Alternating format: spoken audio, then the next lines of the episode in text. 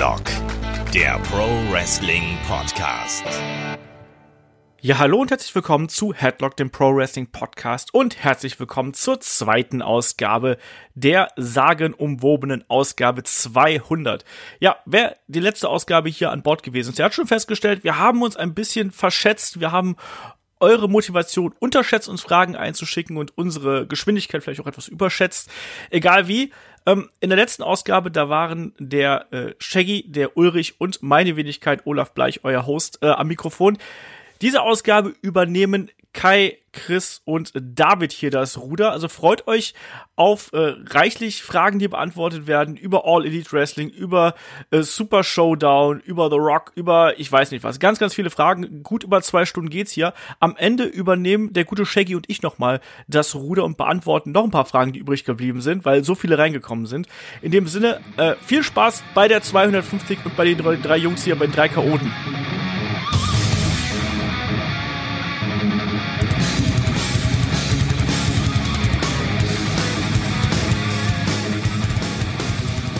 Hallo und herzlich willkommen zur cooleren Gruppe.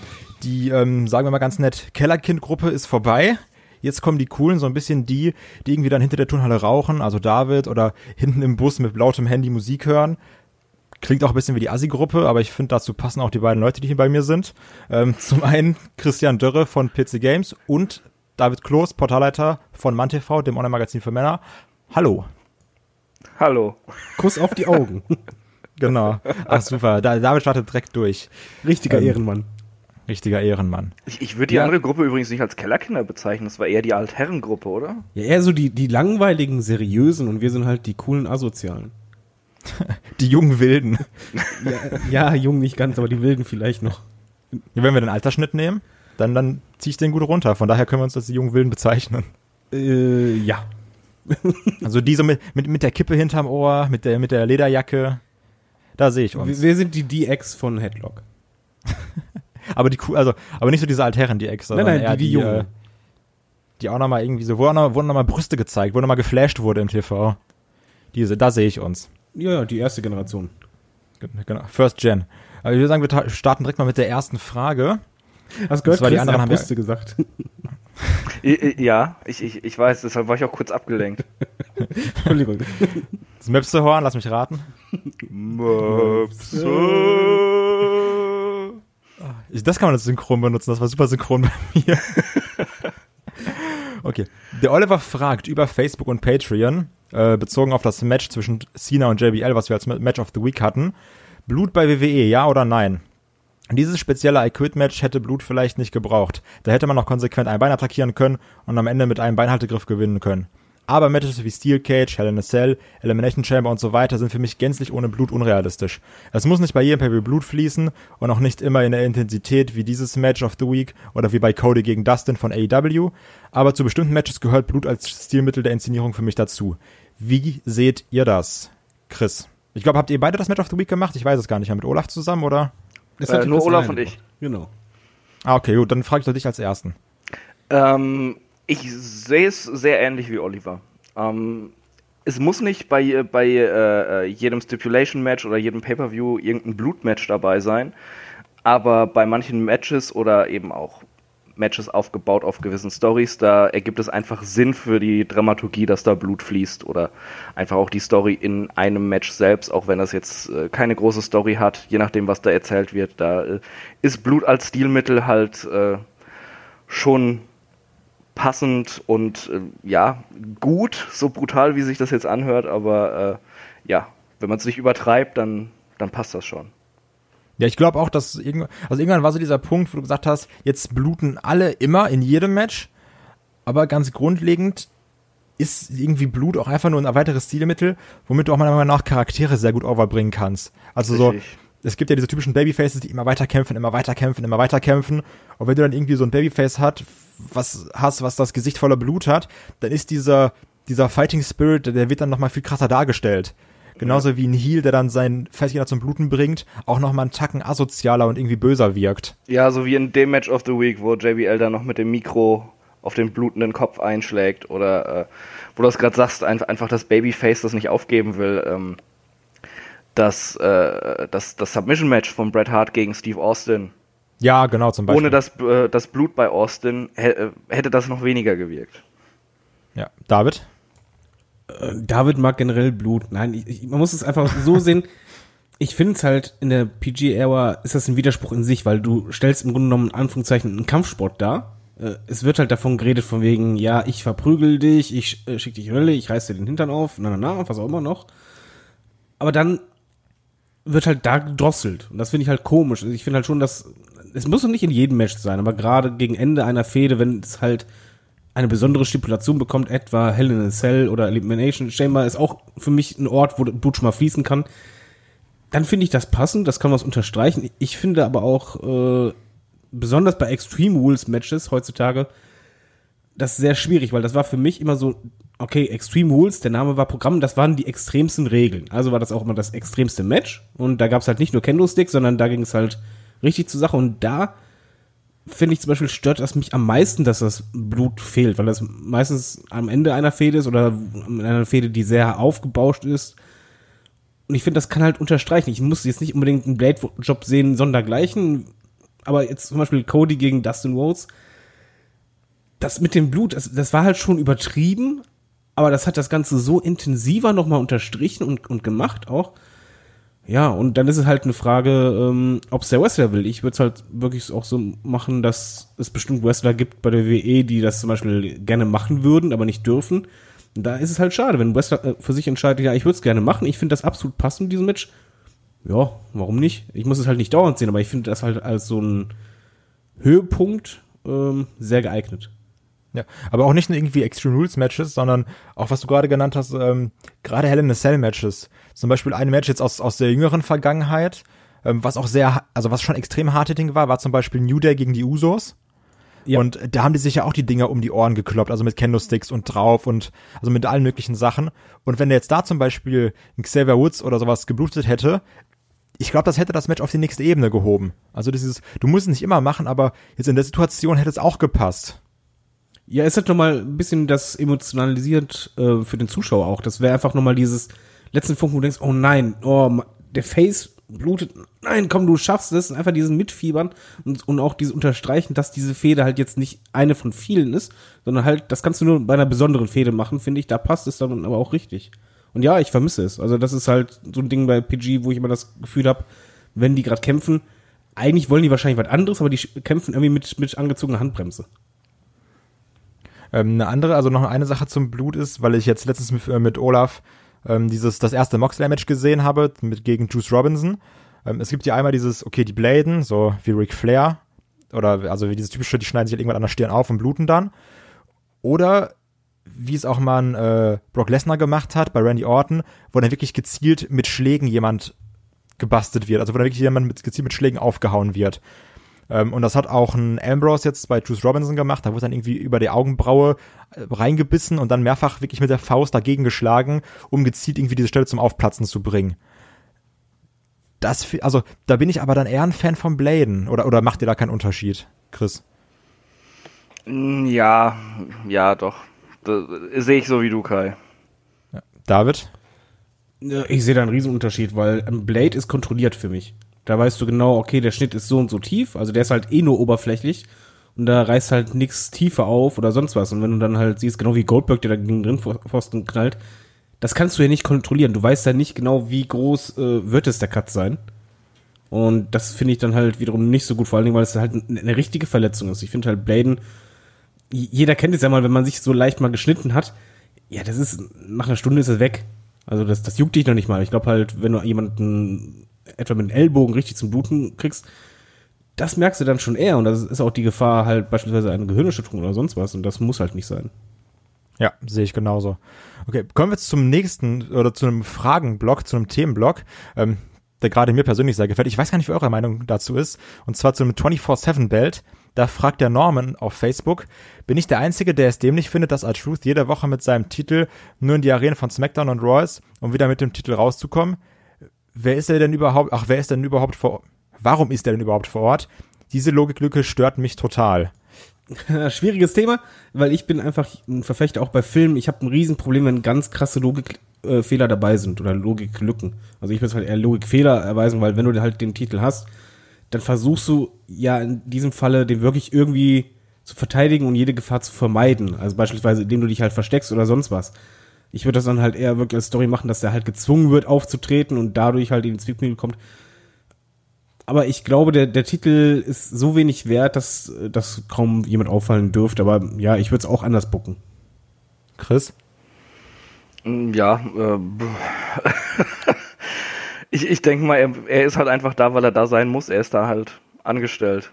Und als, äh, als Titelträger muss er irgendwie auftauchen. Und ja, von daher sehe ich jetzt nicht, dass das ein riesen Logikloch ist oder so. Das ist halt einfach äh, sehr schlampig erzählt und dargestellt. Und, aber erwartet man heutzutage Also ich mehr. sehe das übrigens genauso. Also das ist für mich auch keine Logiklücke.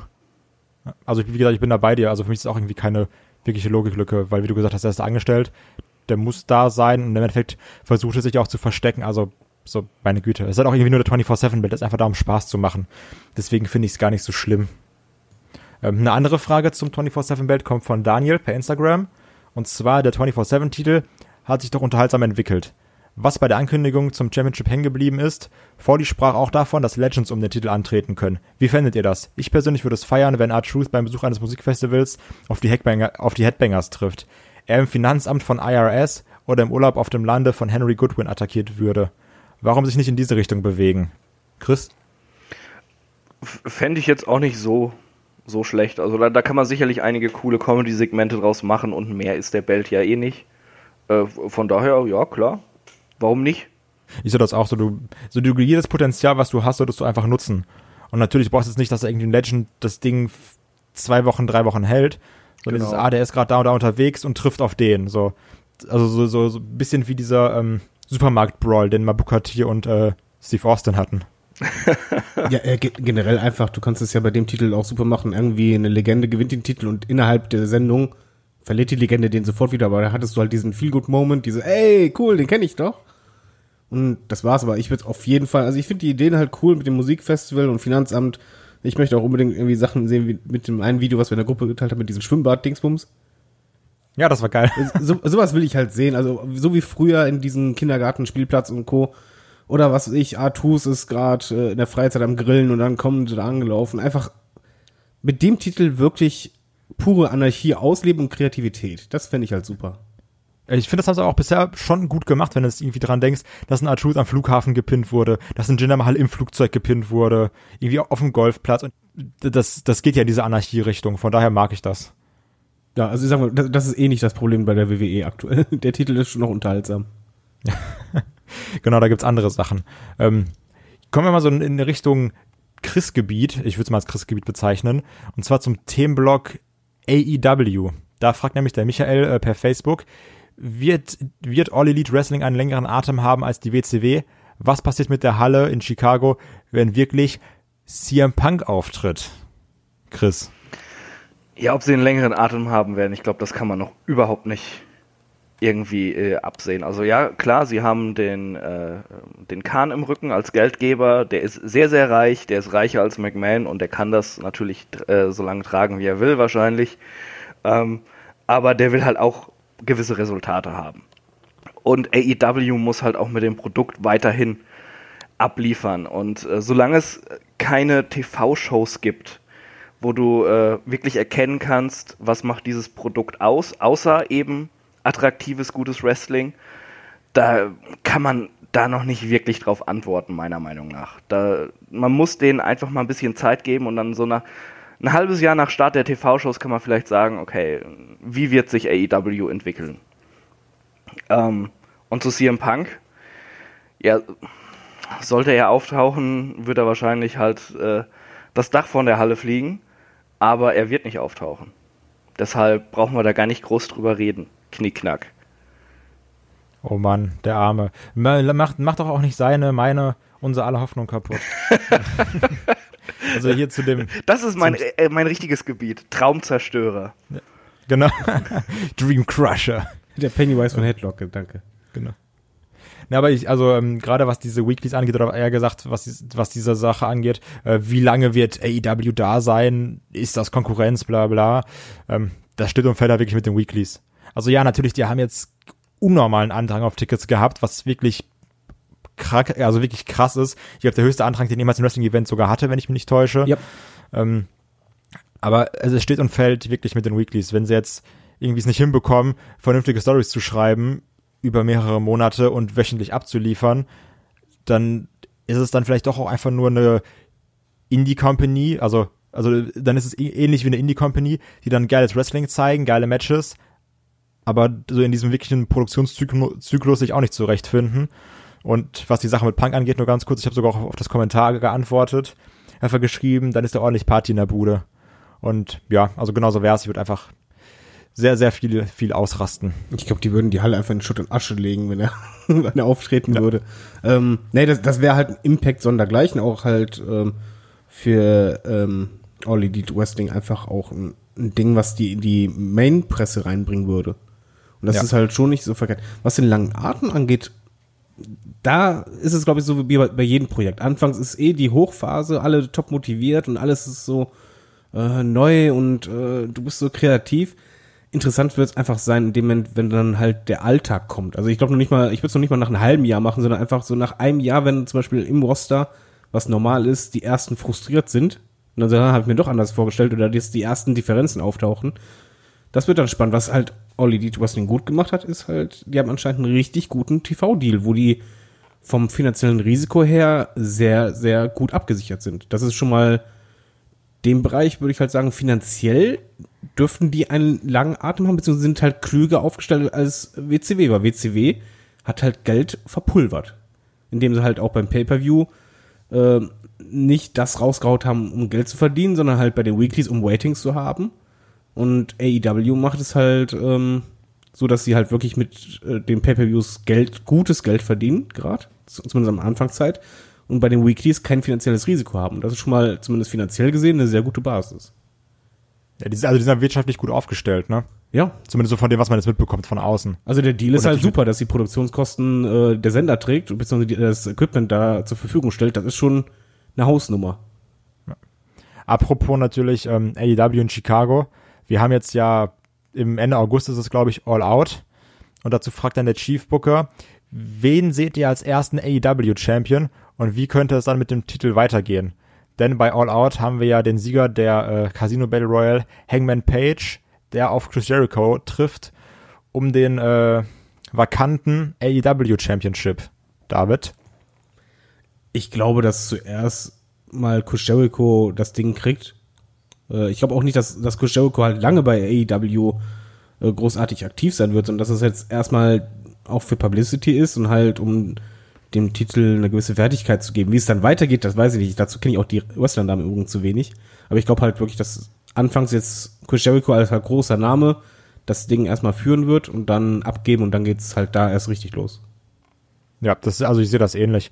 Denn, ähm, also meiner Meinung nach, ich weiß nicht, wie ihr das seht, sind jetzt auch die Jericho-Matches, die sind alle noch ansehnlich und klar, die kriegen auch irgendwie von dem Dave Meltzer, keine Ahnung, wie viele Sterne. Aber du merkst schon, dass ein Jericho alt, älter geworden ist. Und ähm, bei einem Kenny Omega, dann konntest du Sachen gut mit dieser No-DQ-Sache kaschieren. Aber jetzt so ein ganz normales 20-Minuten-Match, das macht er auch noch und der ist auch wirklich nicht schlecht, aber also das, das muss ich jetzt auch nicht dauerhaft sehen. So dieses, weil er dann doch irgendwie schon bisschen in die Jahre gekommen ist. Aber es macht eben Sinn, den, den Titel zu geben, der dann so als arroganter Heel da ist, so ja, ich bin Jericho, ich bin ja der Star und ihr könnt ja alle nix, ihr müsst mir alle danken. Ähm, von daher sehe ich auch irgendwie Jericho als, als logischen Schritt. Ich, ich sehe das sehr ähnlich. Jericho wird das Ding gewinnen. Hangman Page äh, ist cool und hat eine, eine, strahlende Zukunft vor sich, aber äh, den musst du halt dem breiten Publikum auch erstmal irgendwie bekannt machen. Da ist zu wenig Story hinter. Der wird irgendwann auf jeden Fall Champion werden, weil äh, er hat halt ein Riesentalent, aber äh, er wird sich erstmal Chris Jericho geschlagen geben müssen. Der verleiht diesem neuen Belt ein bisschen Prestige. Und dann hast du halt für Jericho mehrere Gegner, gegen die es gehen könnte. Du kannst ohne Probleme äh, Omega, Moxley oder Cody eigentlich in, in Main Event gegen ihn stellen um den Gürtel. Hast mehrere Contender, wahrscheinlich auch noch welche, die mir jetzt nicht einfallen. Von daher hast du da jetzt nicht so das große Problem. Ich hoffe nur einfach, dass es nicht Moxley gegen Jericho wird, denn wenn wir uns an die Dean Ambrose Jericho Matches erinnern von vor ein paar Jahren, das war äh, grauenhaft. Willst du etwa sagen, Ambrose Asylum war nicht gut? Genau das.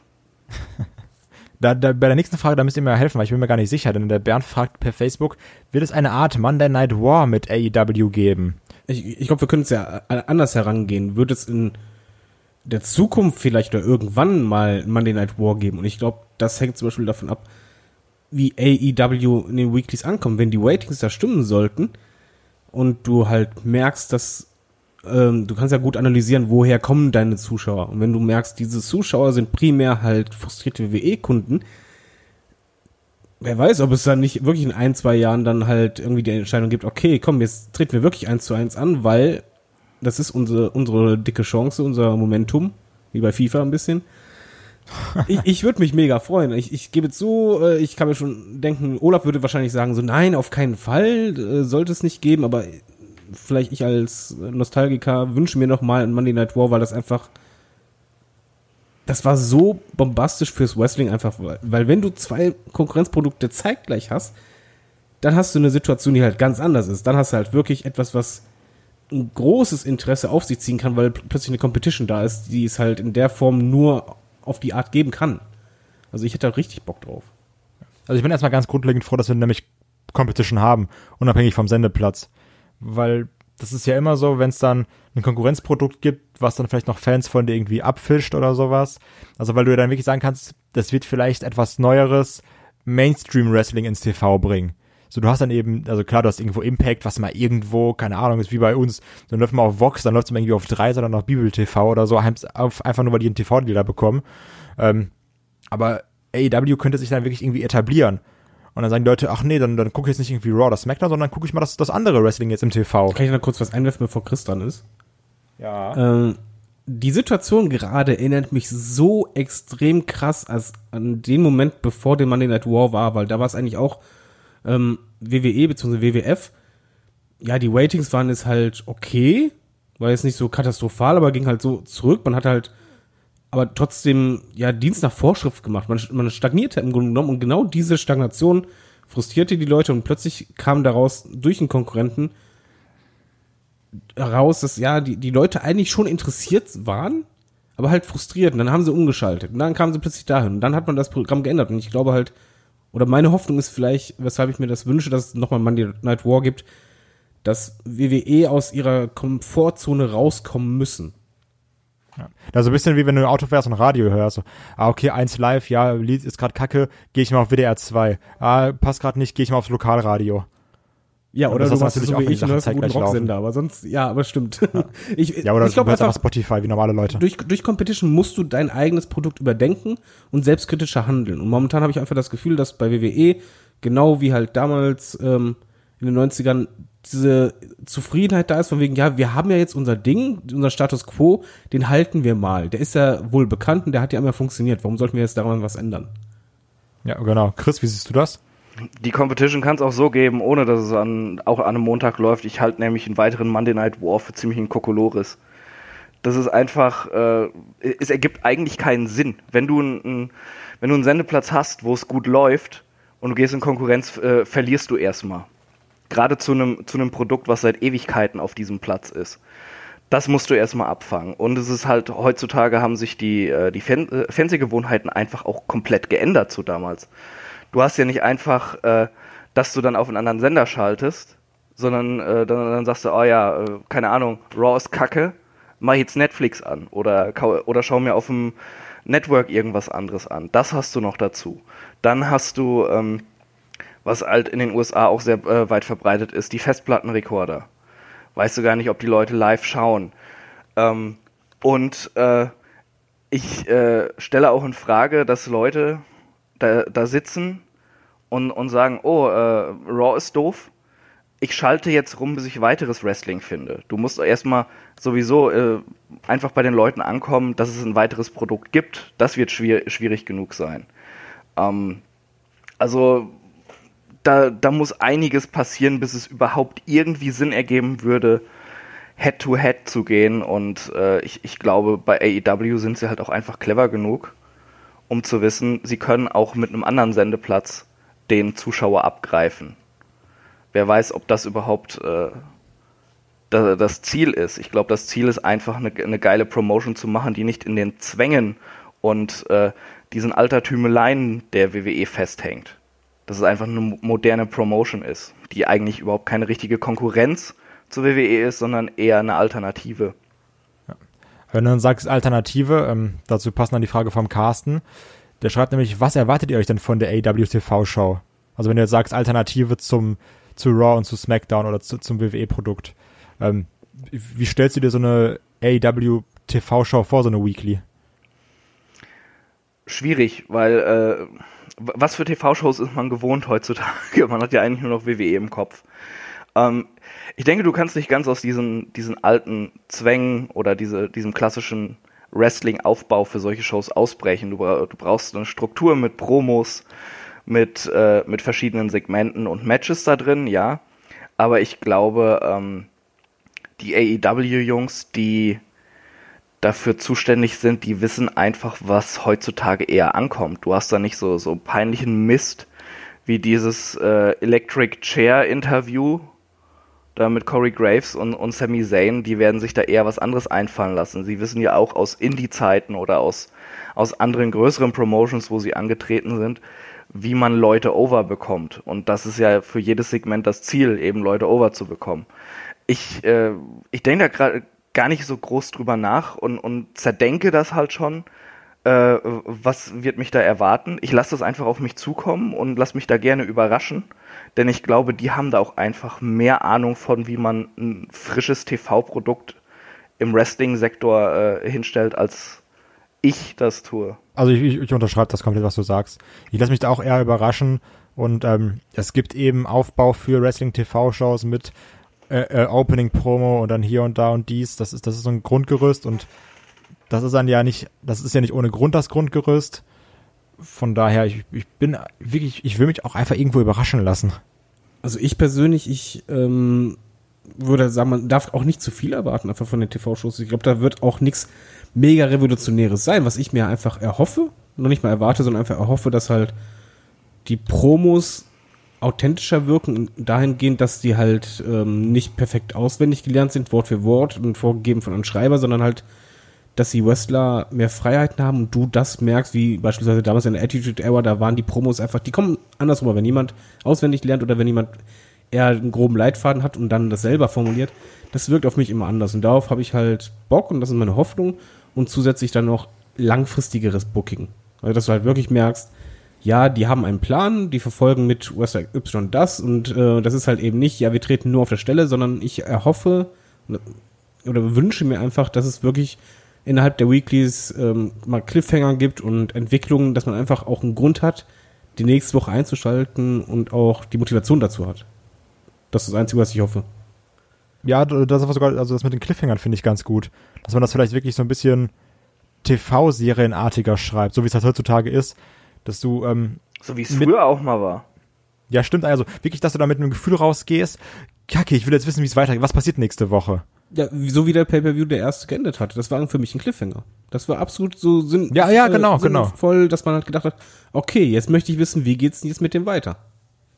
Ja, genau, ja, das sehe ich genauso. Aber jetzt auch, was du angesprochen hast, natürlich mit ähm, bisschen Promos offener halten oder nicht eben alles genau vorgegeben. Dafür brauchst du ja auch die richtigen Leute. Also du, du musst ja auch die Talente dafür haben. Deswegen ist äh, noch die Frage vom Tobi Top bei Facebook, ähm, was eure Traumbookings oder Signings für AW sind. Die Frage dabei ist natürlich auch, gibt's noch so viele, die jetzt irgendwie auf, auf dem freien Markt verfügbar sind? Oder wird nicht, also jetzt wird ja auch schon ganz viel einfach so sporadisch von äh, WWE weggesigned.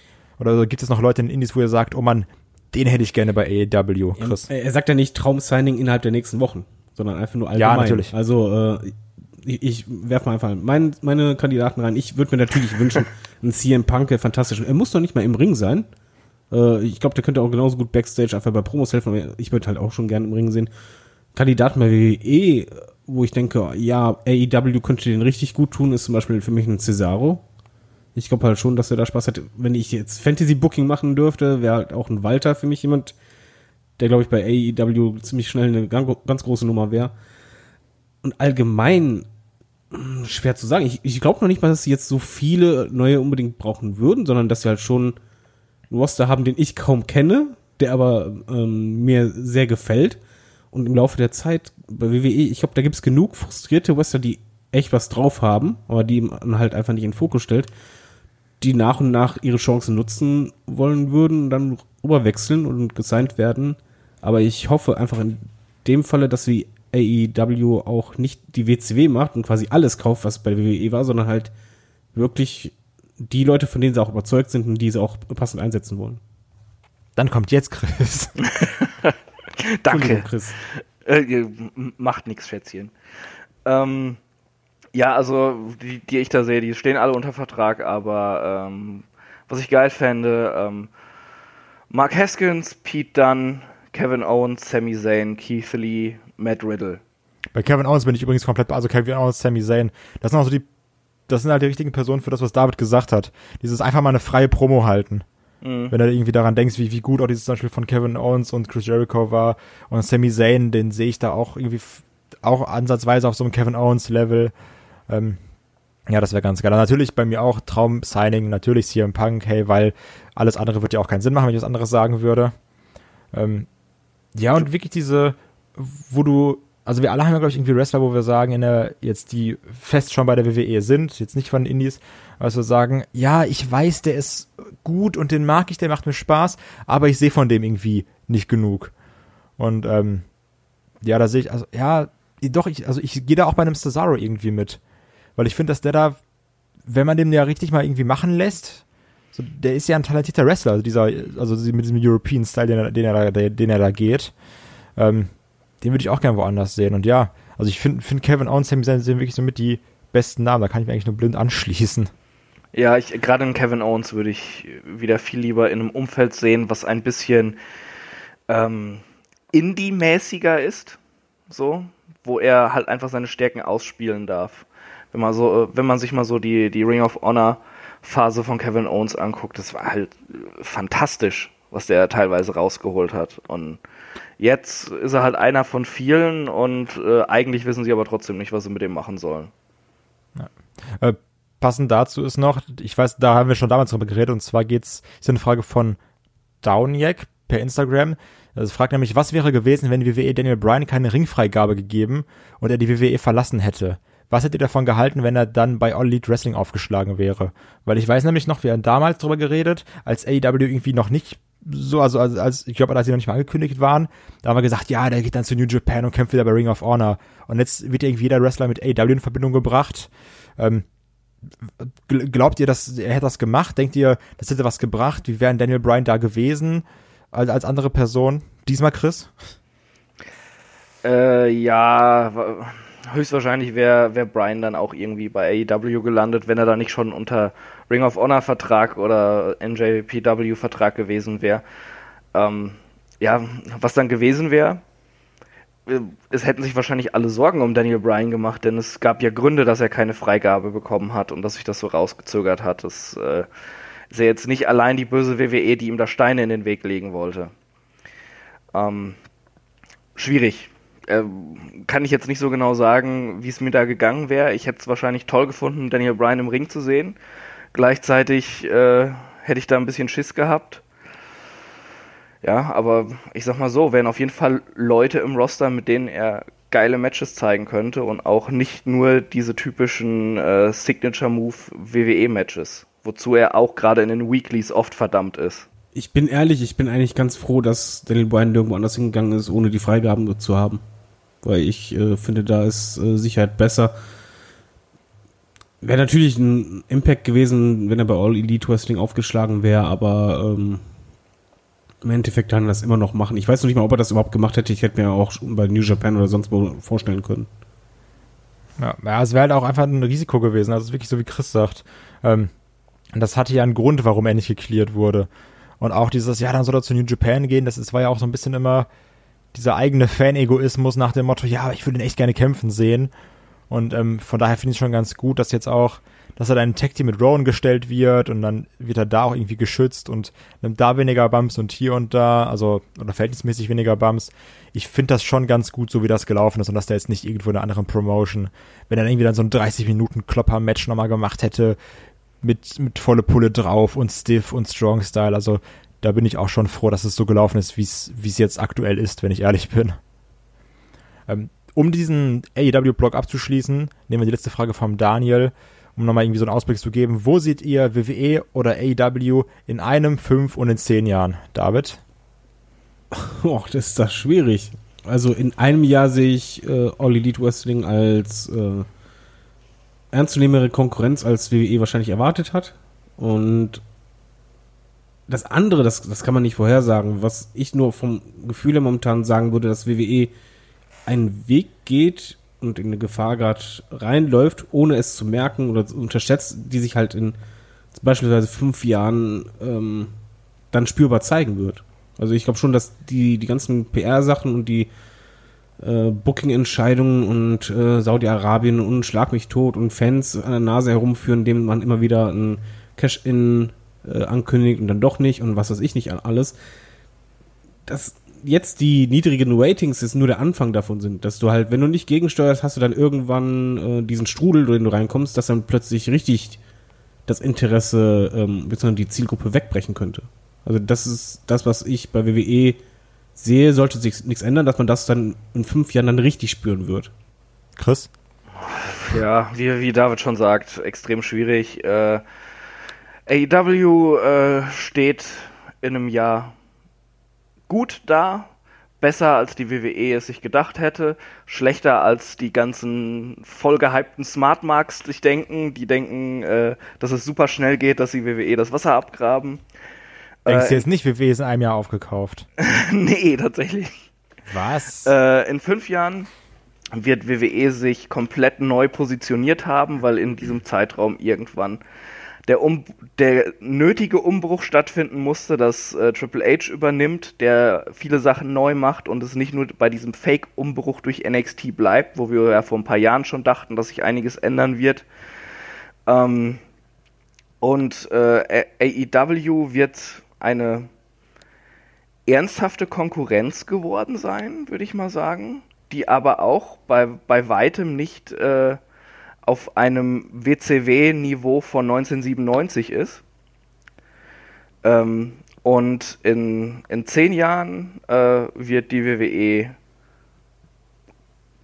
gut dastehen und wird Marktführer sein und AEW im besten Fall sind sie weiterhin eine, eine gut laufende Alternative, Querstrich Konkurrenz. Im schlechtesten Fall ist es einfach eine weitere Indie-Liga. Es gibt eigentlich nichts, was also, dem kann ich mich komplett so anschließen. Ich finde das eine sehr gute Zusammenfassung. Ähm, damit würden wir jetzt auch diesen AW-Block schließen und kommen zu diversen verschiedenen Fragen. Da fragt nämlich der Sven in Bezug auf den äh, Montreal Screwjob Podcast, also was wäre, wenn es ihn nicht gegeben hätte. Warum haben Hart und McMahon nicht einfach einen Vertrag vor dem letzten Match aufgesetzt? In Anführungsstrichen, du gewinnst garantiert in Montreal und gibst den Gürtel bei Raw wieder ab. Das wäre doch die einfachste, die einfachste geschäftliche Lösung gewesen und man hätte den Screw Screwjob gleichzeitig. Ach, nochmal. Das wäre doch die einfachste geschäftliche Lösung gewesen und macht den Screwjob gleichzeitig so spannend. Meinst du, das hätte geklappt? Ich, ich, glaube, da hat einfach keiner mehr irgendjemandem getraut. Da war äh, äh, Angst, Missgunst, was nicht alles im Spiel und äh, das. Ich, ich weiß nicht, ob es was gebracht hätte oder ob sie das vielleicht auch einfach nicht dran gedacht haben, weil sie da gerade Vince und, und, und Sean und, und Earl Hepner da ihr eigenes Süppchen schon gekocht haben. Das ist schwierig. Was man da auch sagen muss, selbst wenn, äh, wenn man das gemacht hätte mit laufendem Vertrag, äh, hätte auch genauso gut sein können, dass man trotzdem bei WCW auftritt und WCW sagt einfach, wir übernehmen dann die Strafzahlung. Ja, ganz genau. Ja, das denke ich nämlich auch. Also im Endeffekt, es gab ja einen Vertrag. Also so, der, der hatte ja einen, ich sag mal, Arbeitsvertrag. Wo dann gesagt, also, der kann einfach sagen, so, du arbeitest jetzt für mich. Oder auch so, du verlierst in Montreal oder so. Und das war ja auch so, ja, nee, Bret Hart wollte ja nicht da verlieren. Im Endeffekt, wenn, wenn dir ein Arbeitgeber sagt, du machst das, dann machst du das halt auch, weil du bist ja für den angestellt. Und das war dann, glaube ich, wirklich so ein Hin und Her, wie auch Chris gesagt hat, da hat keiner keinem vertraut. Man muss aber dazu und sagen, er hatte noch die Klausel im Vertrag. Dass er nicht in Montreal verliert, oder was? Äh, nee, dass er ähm, bei seinem Charakter gewisse Freiheiten hatte. Die Karte hat er gezogen, das war ja das Problem. Ich, ich finde, das ist so ein ganz, ganz merkwürdiges Thema. Also ich, ich glaube, es liegt wirklich daran, ähm, dass da irgendwie keiner einem vertraut hat und selbst wenn dann ein Vertrag unterschrieben worden wäre, so nach dem Motto, ja, du gewinnst da, musst den Titel danach aber abgeben, dann wie gesagt wird, ja, nee, mache ich nicht. Und dann hast du da irgendwie einen dann musst du damit vor Gericht ziehen und der Schaden ist aber trotzdem passiert. Und dann ist deine, also so, selbst wenn du ihn dann irgendwie verklagst auf Summe X oder so, ähm, dann ist der Schaden ja trotzdem passiert und der Titel wurde dann, äh, wäre dann im schlimmsten Fall bei WCW im TV äh, devalued worden. Also so, das, dann bringt er ja auch irgendwie die, so, ein, so, so eine Strafzahlung nichts mehr vielleicht. Jetzt mal die WWF ja mit dem Rücken an der Wand stand in dem Moment. Wie sagte Udo Lattek im Doppelpass früher immer, Neid und Missgunst. Ähm, nächste Frage, passend auch zu, zu der Zeit, wo David und ich Mania zusammengeguckt haben, von Michael äh, bei Facebook. Eure Meinung zu den Hardy Boys? David, du zuerst. Ähm, ich habe die Hardy Boys früher echt gemocht. Äh, ich fand auch, Jeff Hardy war äh, einer meiner absoluten Lieblingswrestler. Das Debüt, als sie halt, beziehungsweise das Comeback äh, bei WrestleMania war richtig cool. Danach hat man einfach für mich zu wenig gemacht und es ist halt für mich, ähm, früher war es ein besonderes Tag-Team, dann wurde es halt bei WWE eigentlich als stinknormales Tag-Team eingesetzt und ähm, der Effekt, der war halt einfach weg bei mir ziemlich schnell und äh, lag auch einfach daran, dass es auch keine Motivation oder Entwicklung bei dem Team gab. Also ich finde die Hardy Boys von damals richtig cooles Tag-Team, sensationelle und legendäre Matches gemacht. Heutzutage, nee, nicht so wie man es eingesetzt hat. Ich denke lieber an die alten. Chris? Früher cool, braucht heutzutage keiner mehr. Das Debüt über, äh, oder das, äh, das Comeback war ziemlich cool da bei WrestleMania äh, 33 in Orlando. War ich ja auch live dabei, äh, habe auch kräftig mitgejubelt, aber also was, was danach äh, die WWE halt schrittweise mit dem Tag-Team gemacht hat, war ziemlich lahm und jetzt halt, wie David schon sagte, so ohne Motivation, einfach nur weil sie irgendwie im Roster rumgammeln und man nicht weiß, was man mit ihm machen soll. Ja, hier äh, habt ihr nochmal euren, äh, euren Nostalgic Act. Äh, das sind die Hardy Boys von früher, wisst ihr noch? Kennt ihr den? Die sind auch cool. Hallo, Leute? Ähm, äh, Pepperidge Farm Remembers. Ja, ist ja genau wie mit dem Delete. Das wurde halt äh, Wochen, Monate lang totgetreten, ohne halt das zu nutzen. Total sinnfrei.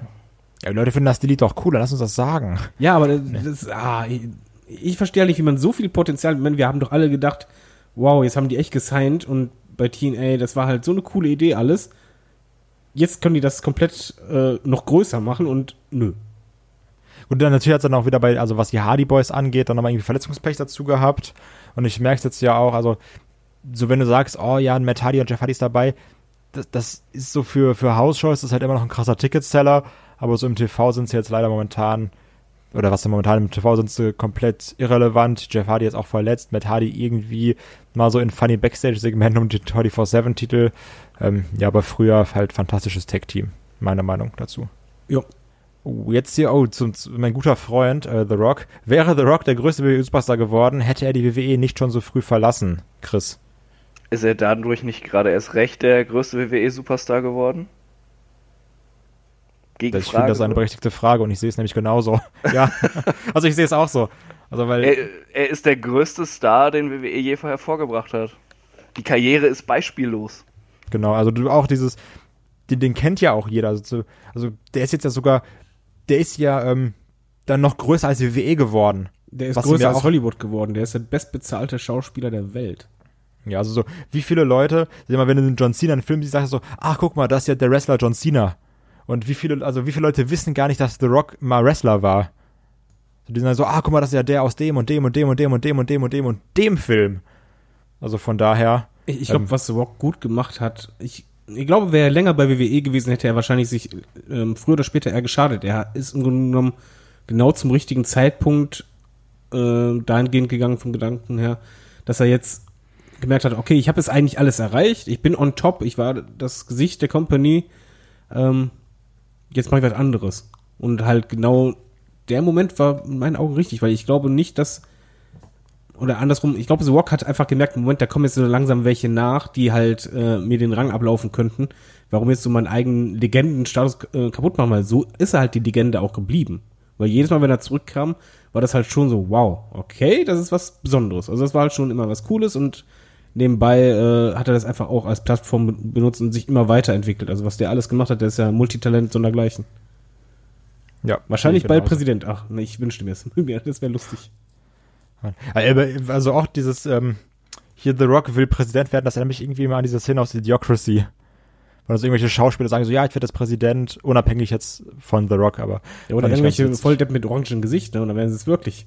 Ja. Alles ist möglich. ja, aber ist mal ehrlich, man muss ja auch sagen, The Rock ist ja nicht nur WWE-Star, sondern er ist auch äh, einer der beliebtesten, nicht nur Schauspieler, sondern beliebtesten Stars der Welt.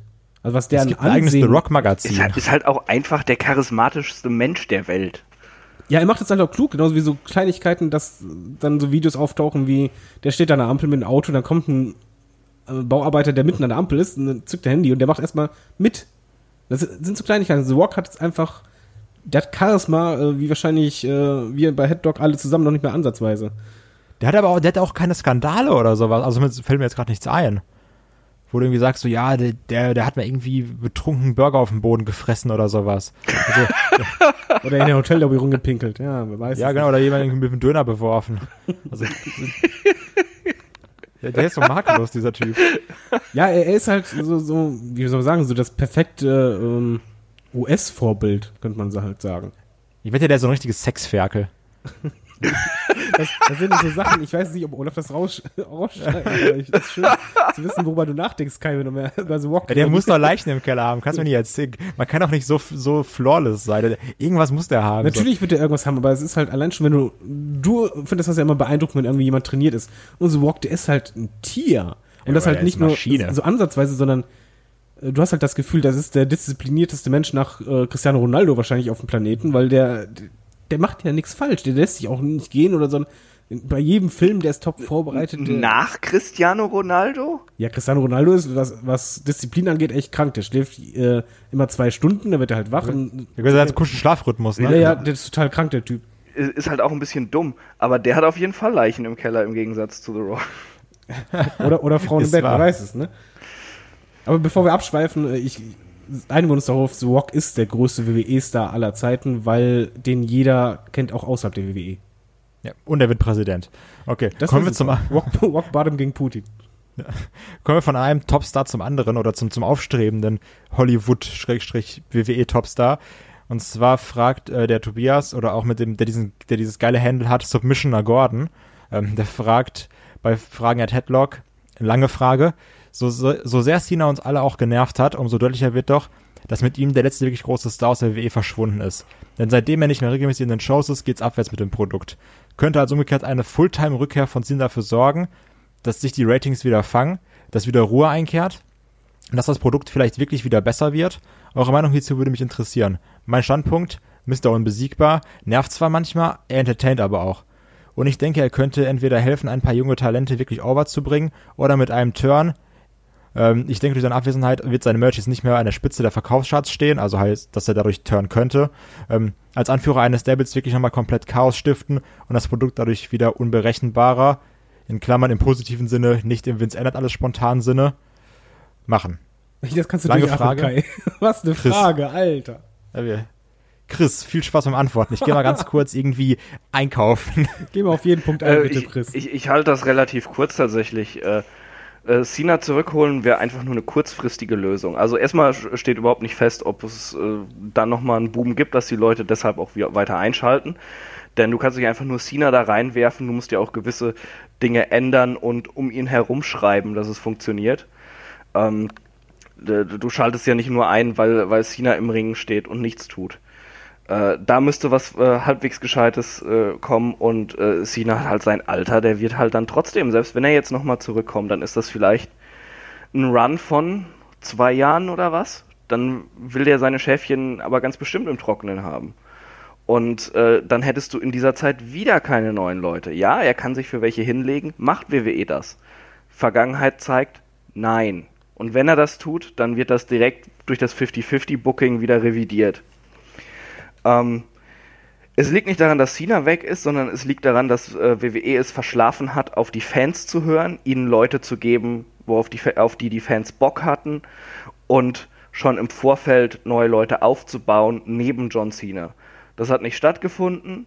Cena weg, äh, Reigns ist da, friss oder stirb und einige Leute entscheiden sich eher für letztere Option, als äh, Reigns als ihren äh, Gott zu akzeptieren. Und so funktioniert das halt nicht nur bei dem Topstar, was sowieso eigentlich blöd ist, wenn du nur einen Topstar hast. Du solltest mehrere haben, die im Main Event rotieren. Ähm, so ist es ja auch bei, bei anderen Leuten. Schau dir einen Lars Sullivan an. Den braucht niemand. Ganz ehrlich, wer hat Interesse an Lars fucking Sullivan? Ich glaube nicht mal seine Mutter. Ja, ganz genau. Ja. Und trotzdem, hey, äh, wir finden den aber toll. Ja, man kann auch mal falsch liegen als Fan, ja, und sich überzeugen lassen. Aber es gibt halt auch einfach Leute, denen siehst du an, boah, wie soll der mich irgendwie entertainen? Das wird doch nix.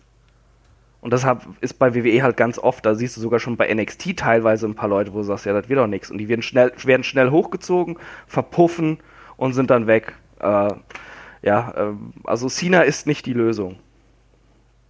David. Ja, das ist schon, das wird jetzt ein bisschen längerer Monolog. Wir haben nur noch 50 Minuten, dann musst du doch ja, weg. ich, ich beeile mich. Also, ähm, es ist, es ist wirklich so, mit Cena ist halt der letzte große Star gegangen. Wobei da im Grunde genommen halt wirklich zu sehen ist, wie, wie Chris sagte, man hat es halt damals versäumt, neben Cena mehrere andere große Stars hochzuziehen oder halt so zu profilieren, dass sie als große Stars gesehen werden. Das Lustige und eigentlich ne, eher Traurige dabei ist, man hat danach genau denselben Fehler nochmal gemacht. Eigentlich hat man ja gemerkt, wegen, oh shit, uns fehlt echt die Star Power, müssen halt Part-Timer wie äh, Brock Lesnar zurückholen, damit wir halt diese Star Power haben. Aber hat da genau das gleiche gemacht, der man halt Roman Waynes als einzigen wirklich gepusht hat.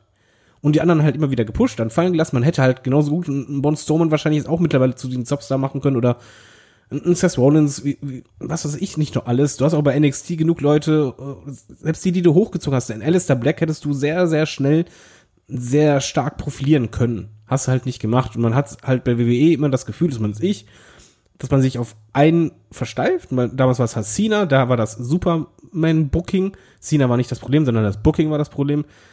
Er war weg, man brauchte quasi einen Cena-Ersatz. Man hat versucht, dieses zu klonen, hat genau das gemacht, was eigentlich die Leute auf den Keks geht. Halt Roman Waynes Superman-Booking hat nicht funktioniert, hat es aber weitergemacht, anstatt halt variabler und breiter gefächert ranzugehen, weil selbst wenn du es schaffst, einen Star hochzuziehen, wenn der verletzt ist, hast du ein Problem. Damals, als Cena der Topstar war und er war verletzt, das hast du dermaßen gemerkt. Da war halt an, an zweiter Stelle war eigentlich nur noch Wendy Orton, das war's.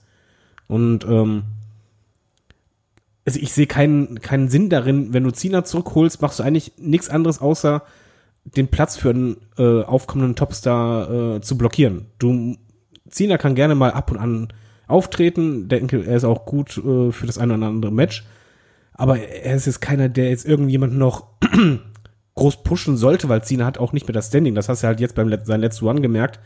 Er ist nicht mehr dieser Topstar Cena, sondern er ist halt jetzt ja so normaler Cena geworden, so, so blöd es halt klingen äh, mag. Und dadurch ist er halt vom Standing her nicht mehr so, dass er jemandem helfen kann. Die WWE muss unbedingt anders agieren und zwar halt auf eigene Leute setzen und die halt pushen, anstatt halt den Weg durch Leute wie Cena oder Lesnar oder auch Waynes, jedenfalls so wie man halt buckt, zu blockieren. Das macht halt keinen Sinn. Das geht immer nach hinten los auf äh, lange Dauer. So, fertig. Hey, nein. Ähm, also ich, ich schließe mich eigentlich dem Großteil an. Das Einzige, was ich kritisieren, also was ich anders sehe, ist, dass Cena nicht mehr so in der Lage ist, jemanden over zu bringen. Ich glaube, das ist trotzdem immer noch groß, wenn jemand John Cena schlägt. Also das, das wird, also wir hatten so viele Jahre nach mit den Witzen, oh, Cena immer bei zwei kickt er aus, so gibt's keinen Three-Count.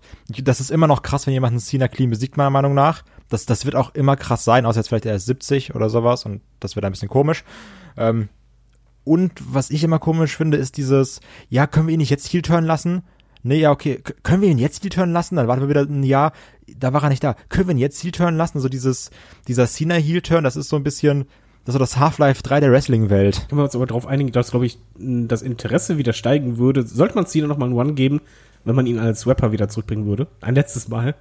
Ja, also ich glaube, also ja, ich fände das auch schon witzig, aber ich glaube, das hat auch Olaf mal gesagt, als wir die Review zu Mania gemacht Nur haben. Ein halbes Jahr oder so. Weil ich es auch mochte, aber ähm, also wenn er dann das wirklich jede Woche machen würde, also wenn er dann wirklich so ein halbes Jahr so einen Run hätte, also da schwingt bei mir trotzdem ganz stark Midlife Crisis Cena mit. Ganz genau, ja. Da kommt ein äh, über 40-Jähriger mit Pläte rein und äh, das wirkt so ein bisschen wie, wie, äh, wie Homer Simpson auf dem Musikfestival, wo ihn alle für einen Drogenfahnder halten, weil er so, so hip und cool tun will. Apropos Pläte, ist euch mal aufgefallen, dass Cena durch die Frisur ähm, viel menschlicher wirkt oder halt nicht mehr so groß? Weil man halt Nee, einfach dadurch, 40 Jahre älter. ja, erstmal wirkte der dadurch viel älter, dadurch halt auch zusätzlich, dass, dass du halt die Pläte gesehen hast, was halt normal ist. Ich habe auch eine. Aber ich weiß, ich, ich glaube, der wirkt halt, wenn er jetzt sich die Haare wieder kurz machen würde, wäre das jetzt wieder so ein bisschen eher der alte Cena. Also das ist schon heftig, Das ist nicht mehr mein Cena. Ja. Ja, aber ich sehe es also, der, der braucht einfach seinen, der braucht seinen Army-Cut. Also, aber ähm, trotzdem, ich glaube, wir sind uns einig, Cena zurückbringen wird jetzt nix ändern. Du musst, du musst sagen, du packst die Leute jetzt an, die da sind, du machst die zu Stars. Wie da gesagt, du nimmst einen Strowman, du nimmst einen Rollins. Ich finde einen Rollins, da ist mir jetzt gerade irgendwie auch schon auf einem guten Weg. So jetzt gerade bei der letzten Raw-Ausgabe, das mochte ich. Das so gut darstellt und du musst, den Weg musst du halt weitergehen. Du kannst dann nicht wieder sagen, ja, wir bauen den jetzt auf und dann nach drei Wochen, dann machst du wieder, reißt du wieder alles mit dem Arsch um, was du vorher aufgebaut hast. Ja. Ähm, und natürlich gerade auch angesprochen mit den ganzen Allstars, haben wir noch eine zweite Frage und zwar, nicht zuletzt in Saudi-Arabien haben wir ja zum wiederholten Male gesehen, dass es einen Zeitpunkt im Leben eines Wrestlers gibt, an dem er seine aktive Laufbahn beendet. Immer wieder gibt es aber Jungs, die das nicht schaffen und vielleicht ein wenig Hilfe brauchen. Meine kontroverse These. Der Undertaker hört erst dann auf, wenn 50.000 ihn mit Please Retire in den Backstage-Bereich schicken. Sollte man ihm diesen Gefallen nicht endlich mal tun? Bitte nicht falsch verstehen, ich bin Undertaker-Fan, seit ich Wrestling schaue. Ich liebe sein Entrance, aber ich könnte heulen, wenn ich ihn heute noch im Ring sehe. In diesem Sinne, lieber ein Enden mit Schrecken als ein Schrecken ohne Ende. Chris? Ja, ähm, äh, hat er recht in, in dem Sinne, aber ganz ehrlich, äh, wenn man Undertaker-Fan ist, und ich glaube, das sind wir alle, äh, das ist so eine Legende, würde man da tatsächlich Please Retire rufen, das wäre halt auch sehr respektlos und Bisschen Blasphemie, ne? ja, das genau, das, das, das wird einem, glaube ich, selbst mehr wehtun, als jemanden, der quasi äh, einen Großteil seines Lebens im Showgeschäft da verbracht hat. Ähm, es, es muss halt von anderer Stelle muss das kommen, nicht von uns. Wir, wir sagen ja alle, ey, boah, das ist echt mies und die das, ich denke mal, wenn sich der Undertaker für Feedback interessieren würde, dann, dann kriegt er das auch mit. Dieser, äh, das muss halt von einem Vince kommen, der nicht einfach immer äh, sagt, äh, Taker, wir brauchen dich und der sagt, hey, ich kann eigentlich nicht mehr und Vince dann, ja, äh, aber Saudi-Arabien, ich hier, ich wedel mit der Trillion-Dollar-Note vor deiner Na- Nase rum, ja. Äh, da muss es einfach mal kommen. Vince muss endlich aufhören, immer die alten Säcke auszugraben und denken, dass das heute noch Draws sind. Und Vince kann direkt mitgehen. Genau, da würde ich auch den schwarzen Peter schieben. Ich glaube noch nicht mal, dass Undertaker jetzt irgendwie von sich aus gesagt hat, Saudi-Arabien, ey, ich habe da voll Bock drauf. Weil äh, man hat ja auch in den News-Sheets, ja, ich weiß Gerüchte hin oder her, aber schon vor zig Jahren gehört, dass Undertaker eigentlich auch Schluss machen wollte. Und ähm, man muss aber so sehen, Undertaker und Vince, das ist halt schon ein Verhältnis, was sich über lange Zeit aufgebaut hat. Und es heißt ja, dass Undertaker Vince mal sagte, egal was ist in meinem Leben, wenn du mich brauchst, bin ich da. Und genau diese Karte, glaube ich, spielt Vince verdammt oft aus, aus und macht dadurch halt so viel kaputt. Also natürlich wird Undertaker super bezahlt. Der ist halt nicht dumm. Der wird auch nicht sagen, ja, okay, ich bin jetzt für dich da und dann nur für ein paar Kröten. Nee, nee, aber es ist halt, ich glaube wirklich, dass halt Vince seit Jahren halt immer wieder dann sagte, von, ja, er kommt hier bei dem, wir brauchen dich jetzt hier aber bitte auch und hier auch und da sowieso auch nochmal. Und wenn man ehrlich ist, der Punkt, dass Undertaker die Laufbahn hätte beenden müssen, gerade auch um seinen Status zu halten, der ist es nicht gerade vorbei oder auch nicht seit ein Jahr oder zwei Jahren. Es gab so viele Momente, ähm, wo es perfekt gewesen wäre. Er hat halt diesen Moment verpasst. Mein Lieblingsmoment wäre gewesen im Übrigen das Match gegen Triple H in den Käfig mit Shawn Michaels als Ringrichter, wo die am Ende Ja. zu dritt auf der Ja. Bühne standen. Und das war nochmal, das war meiner Meinung nach, meiner Meinung nach auch sein bestes Match. Danach gab es kein besseres mehr. Also von seinen besten Battles von den letzten, meinst du? Genau, von den letzten. Also es war, das war wirklich nochmal Qualität, wo du gedacht hast, ja, du hast zwar schon gemerkt, hm, geht nicht mehr viel, aber die haben das so unfassbar gut kaschiert, äh, dass es halt wieder dieses WrestleMania Undertaker-Drama hatte, wie bei den Matches zuvor. Und das war der perfekte Moment eigentlich, wo da hätte es Schluss sein müssen. Und ich denke mal auch, woran man gut erkennt, dass Undertaker eigentlich aufhören wollte, aber Vince halt immer wieder diese Karte spielt, wir brauchen dich unbedingt oder ah, der Prinz will dich aber haben. Bei der einen WrestleMania, wo halt Undertaker alles hingelegt hat und eigentlich das Ende der WrestleMania mit so einem dicken Ausrufezeichen, das war's, war, und er dann trotzdem nochmal aufgetreten ist. Ich glaube, das, das war halt einfach, das war der Moment, wo ich dachte, okay, er hat es eigentlich nicht mehr in der Hand, er steht halt zu seinem Wort und es kommt halt immer wieder und er hat halt versprochen, er wird nie Nein sagen, er wird immer da sein. diese, diese Sache mit äh, Triple H's äh, Stil- äh, das äh, Hell in a Cell Match, das war für mich so der Abschluss von Taker. Und auch als wir beide jetzt David ähm, Mania zusammen gesehen haben, das mit Roman, das Match, das war Grütze. Also das, da hat schon Roman ganz, ganz viel gecarried. Da waren wir uns ja auch einig. Und trotzdem war es ein schöner Moment mit diesem, ich leg meinen Mantel ab, ich leg den Hut ab. Das war so episch, wo dann wirklich die Sachen da liegen geblieben sind. Und dann gab es noch diese Shots, also so diese, diese ganz vielen Bilder so seitlich vom Ring, wie man da gesehen hat, die Sachen liegen da drin und alles. Also das, das hätte ich auch noch als Ende genommen. So von, ist doch egal, ob es jetzt irgendwie ein Roman Reigns war oder sonst was. Das war trotzdem ein schöner Moment. Und das auch bei, also das war auch, das war auch surreal, weil du hast da gemerkt, da, da, da bricht auch gerade der Charakter Undertaker. Ja, er ist auch zu seiner Frau gegangen. Also das Genau. war wirklich so, wo du dachtest, okay, es ist nicht das ideale Ende, aber es ist zumindest noch ein Ende mit Würde. Nimmt das, geht, komm.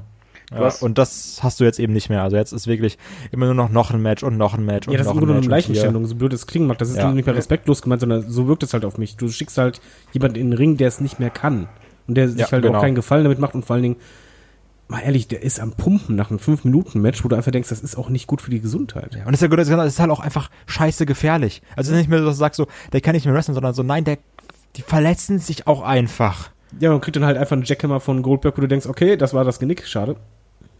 Ja, also Es gab vier Punkte, um die Karriere zu beenden. Das war einmal, was David gesagt hat, das Hell in a Cell Match, End of an Era.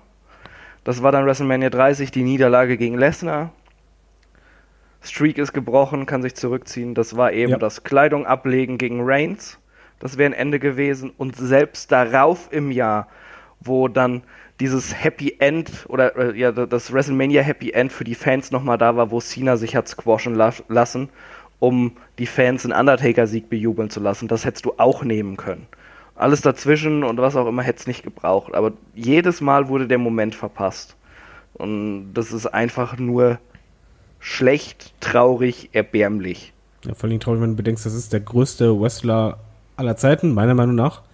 Ähm, weil den kennt halt jeder. Jede, jeder Mensch auf der Welt kennt diesen Undertaker. Und das ist dann der Einzige, der anscheinend nie wirklich einen richtigen Abschluss haben wird. Ja, leider. Also wirklich leider. Und ähm, ja, ich- also ich finde es einfach schade. Also wir sind uns, glaube ich, alle einig, äh, ein Taker sollte am besten jetzt irgendwie seine Karriere beenden. Und jetzt es ist mir auch egal, ob es jetzt irgendwie noch ein Retirement-Match gibt oder nicht. Also, weil ich auch denke, wenn es jetzt ein Retirement-Match gibt, dann verletzt er sich irgendwie da drin auch noch. Also, so dann. Ich will einfach zeig- nicht mehr. Nee, muss es Nee, also la, lass bleiben, komm, ist, du hast genug gemacht, reicht. Ja. Du hast dein, deine Rente verdient. Ja, ganz genau. So sehe ich es nämlich auch. So, weiter. So, weiter. Kommen wir nochmal zum Super Showdown. Oh, Ja, ja, richtig geile Zurück, Vom Leute, Regen in die zurück. Traufe, die Stimmung geht nach Zurück. geile Matches, geile Stimmung, geile Leute, geile Temperaturen. Und prall gefülltes Stadion. Genau. Denn Jake Bro fragt via YouTube, ähm, im Ring waren es wohl 38 Grad und einige Wrestler berichten von unzumutbaren Arbeitsbedingungen. Was ist eure Meinung dazu? Also passend ja, dass wir auch immer hier in der Hitze podcasten müssen. David? Äh, ich sag mal so, du musstest eigentlich nur Bone Stormen gucken. Du, als du den angesehen hast, als der schon rauskam, der war ja am Öl und Pumpen wie ein Kolibri. Also äh, da ging ja gar nichts mehr. Und ähm, der ganze Event ist halt Schwachsinn, aber noch schwachsinniger ist halt einfach bei solchen Temperaturen Hochleistungssport äh, zu fordern. Das ist halt nicht gut für den Kreislauf, gerade noch, wenn du bedenkst, die sind ja rübergeflogen, hatten wahrscheinlich nur einen Tag vorher richtig Zeit, äh, den Jetlag möglicherweise irgendwie wegzukriegen oder sonst was. Reisestrapazen, dann trittst du da auf äh, bei so einer Hitze, die du halt auch nicht gewöhnt bist. Die Luft ist ja auch eine andere. Also wenn das ähnlich ist wie ein, ja, ich war mal in Dubai, da war die Luft, das war eine Luftfeuchtigkeit, konntest du kaum atmen, als du rausgekommen bist. Und das ist alles nicht gut. Alles, alles an diesem Event ist nicht gut und jetzt kommt auch noch das Wetter dazu, ist auch nicht gut. Chris. ja, ich kann mir gut vorstellen, dass es unzumutbare Arbeitsbedingungen sind. Das, äh, ja, das haben sie dann gemeinsam mit den Leuten, die dem Scheich das Stadion da hinsetzen mussten. Ja, vor allem musstest du, musst du da eigentlich deine Wrestler schützen. Also das ist halt, da merkst du halt, wir, wir haben uns da so zuletzt immer aufgeregt, von wegen, jetzt auch mit dem Deal mit Nestle und so, dass wir halt das Gefühl haben, ja, aber WWE verkauft halt alles, solange der Preis stimmt. Und eigentlich müsstest du als Arbeitgeber als erstes immer auf deine Arbeitnehmer auch achten und an, an deren Gesundheit denken. Immerhin haben die ja Wellness Policy, Ärzte und so weiter. Und ich glaube halt nicht, dass die Ärzte sagten, nö, Wetter ist super, lass sie mal raus und richtig abgehen. Ballern.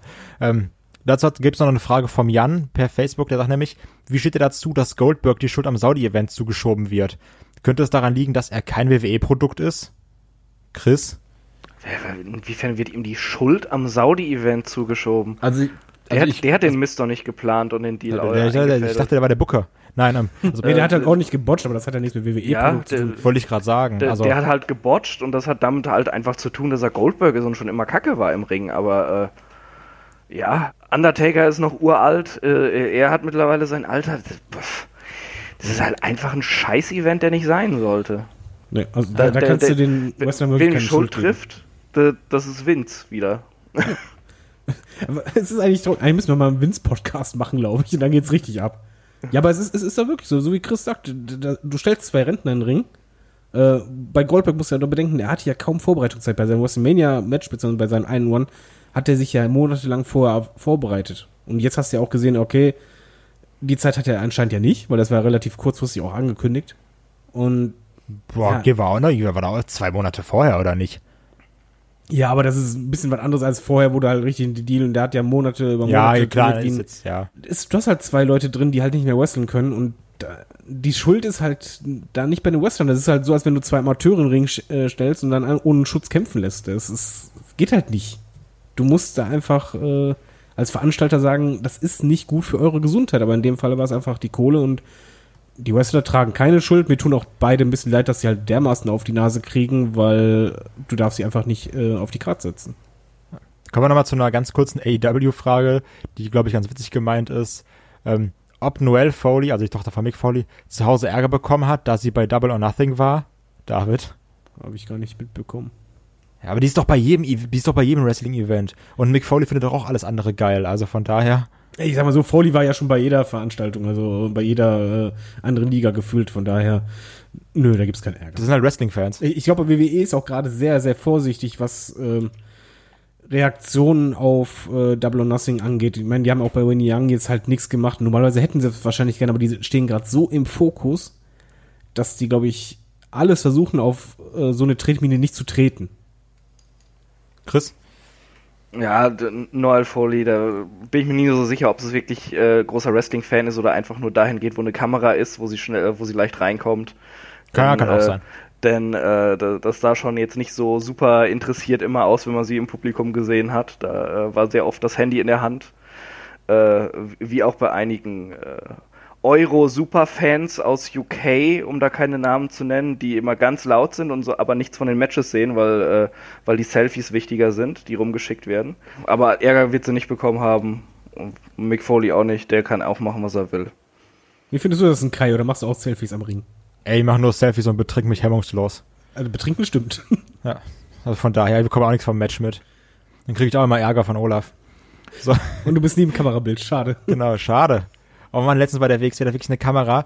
Äh, ich, stand direkt am Ring, der hat einfach genau in meine Fresse gehalten. Super. Also wirklich, also richtig Close-Up-Shot. Cool. Ähm, Fühlt man gut dabei, ne? Mega. Ist auch gar nicht unangenehm oder sowas. Wenn du sagst so, nee, da gucke ich jetzt nicht rein, weil ich, ich, ich, ich merke ja gar nicht, dass die Kamera in mein Gesicht ist. Ah, Aber ist schon witzig. Ja, auch mal representen, ne? Wir haben noch, der Carsten der hat noch eine Frage gestellt, und zwar per Facebook. Ähm, was haltet ihr davon, dass Wrestler zurück zu NXT gehen? Also das hatten wir jetzt ja zum Beispiel letztens äh, mit Tyler Breeze. David, wie siehst du das? schwierige Nummer. Man muss es halt, ich vergleiche es einfach beim Fußball, wenn jemand von der ersten Mannschaft, äh, wo er nicht eingesetzt wird, äh, in die zweite geschickt wird, da kriegt er halt die Spielpraxis, hier kriegt er äh, seine In-Ring-Time. Aber es ist halt schon ein Rückschritt. Also eigentlich weißt du, okay, ähm, ich bin fast gescheitert. Ich glaube halt nicht, dass die meisten, wie soll man sagen, nicht, nicht aus NXT rauskommen, aber halt nochmal äh, ja, Maincard One kriegen. Ähm, für die Wrestler hingegen ist es natürlich gut, mir ist das lieber, man sieht die Wrestler, äh, wenn nicht versaut, aber andererseits NXT ist halt für mich eine Aufbauliga, wo ich mal denke, da solltest du eigentlich die Wrestler einsetzen, wo du denkst, früher oder später hauen die im Main Roster richtig rein.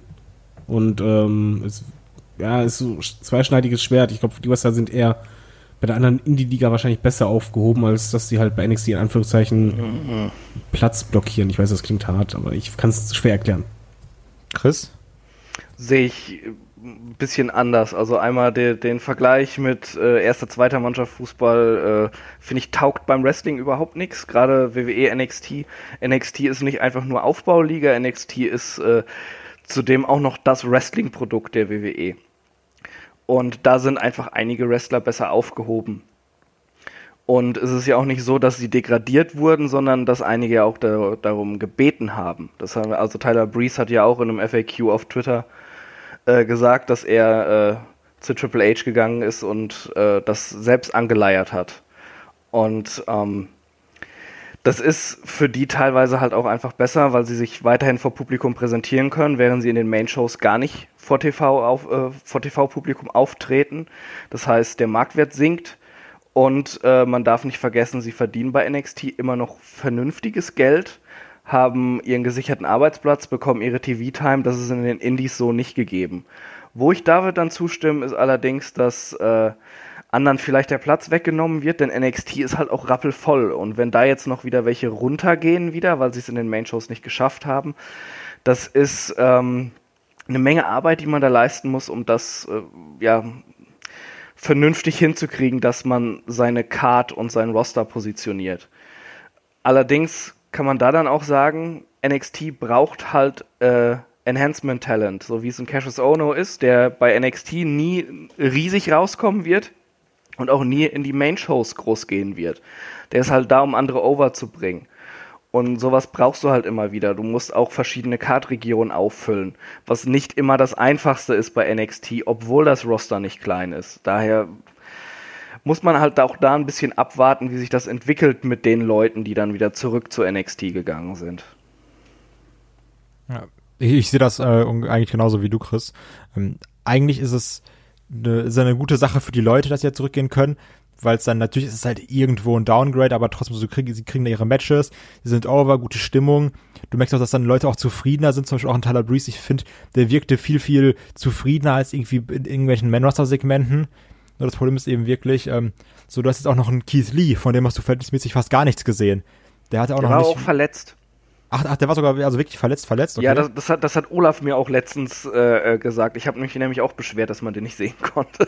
ah, okay, ja gut.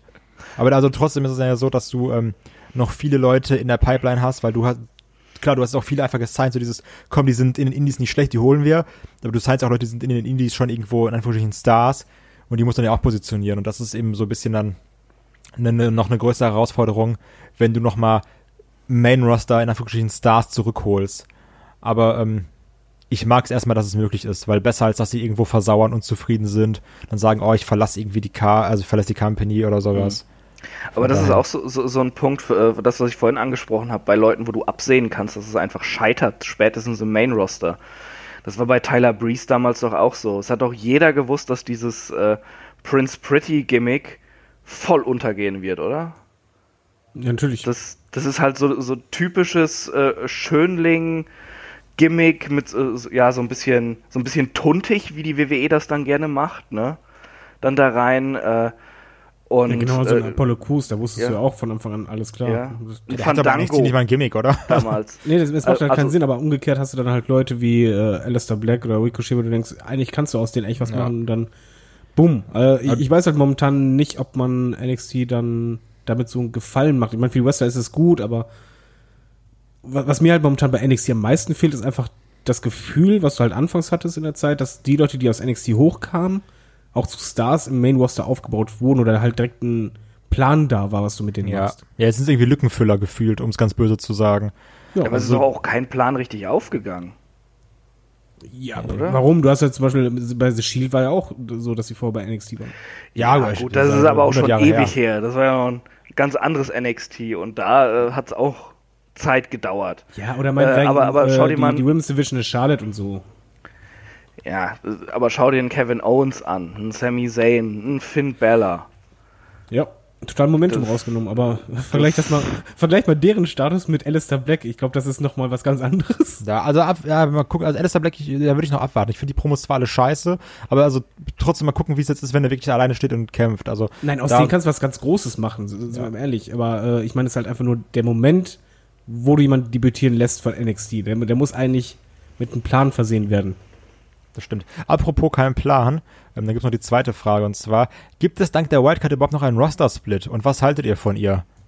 Ähm, Chris, komm, gerade du als, als großer ähm, Nicht-Zyniker kannst du sicherlich was zur Wildcard-Rule sagen, die, doch schon was Frisches ist. Ist fantastisch. Äh, sie kann nur diesem Genie Vince McMahon entsprungen sein. Ja, äh, genau drei oder vier Leute, ne, nicht mehr. Ja. Direkt in der Äh, ersten nein. Sendung war es mehr.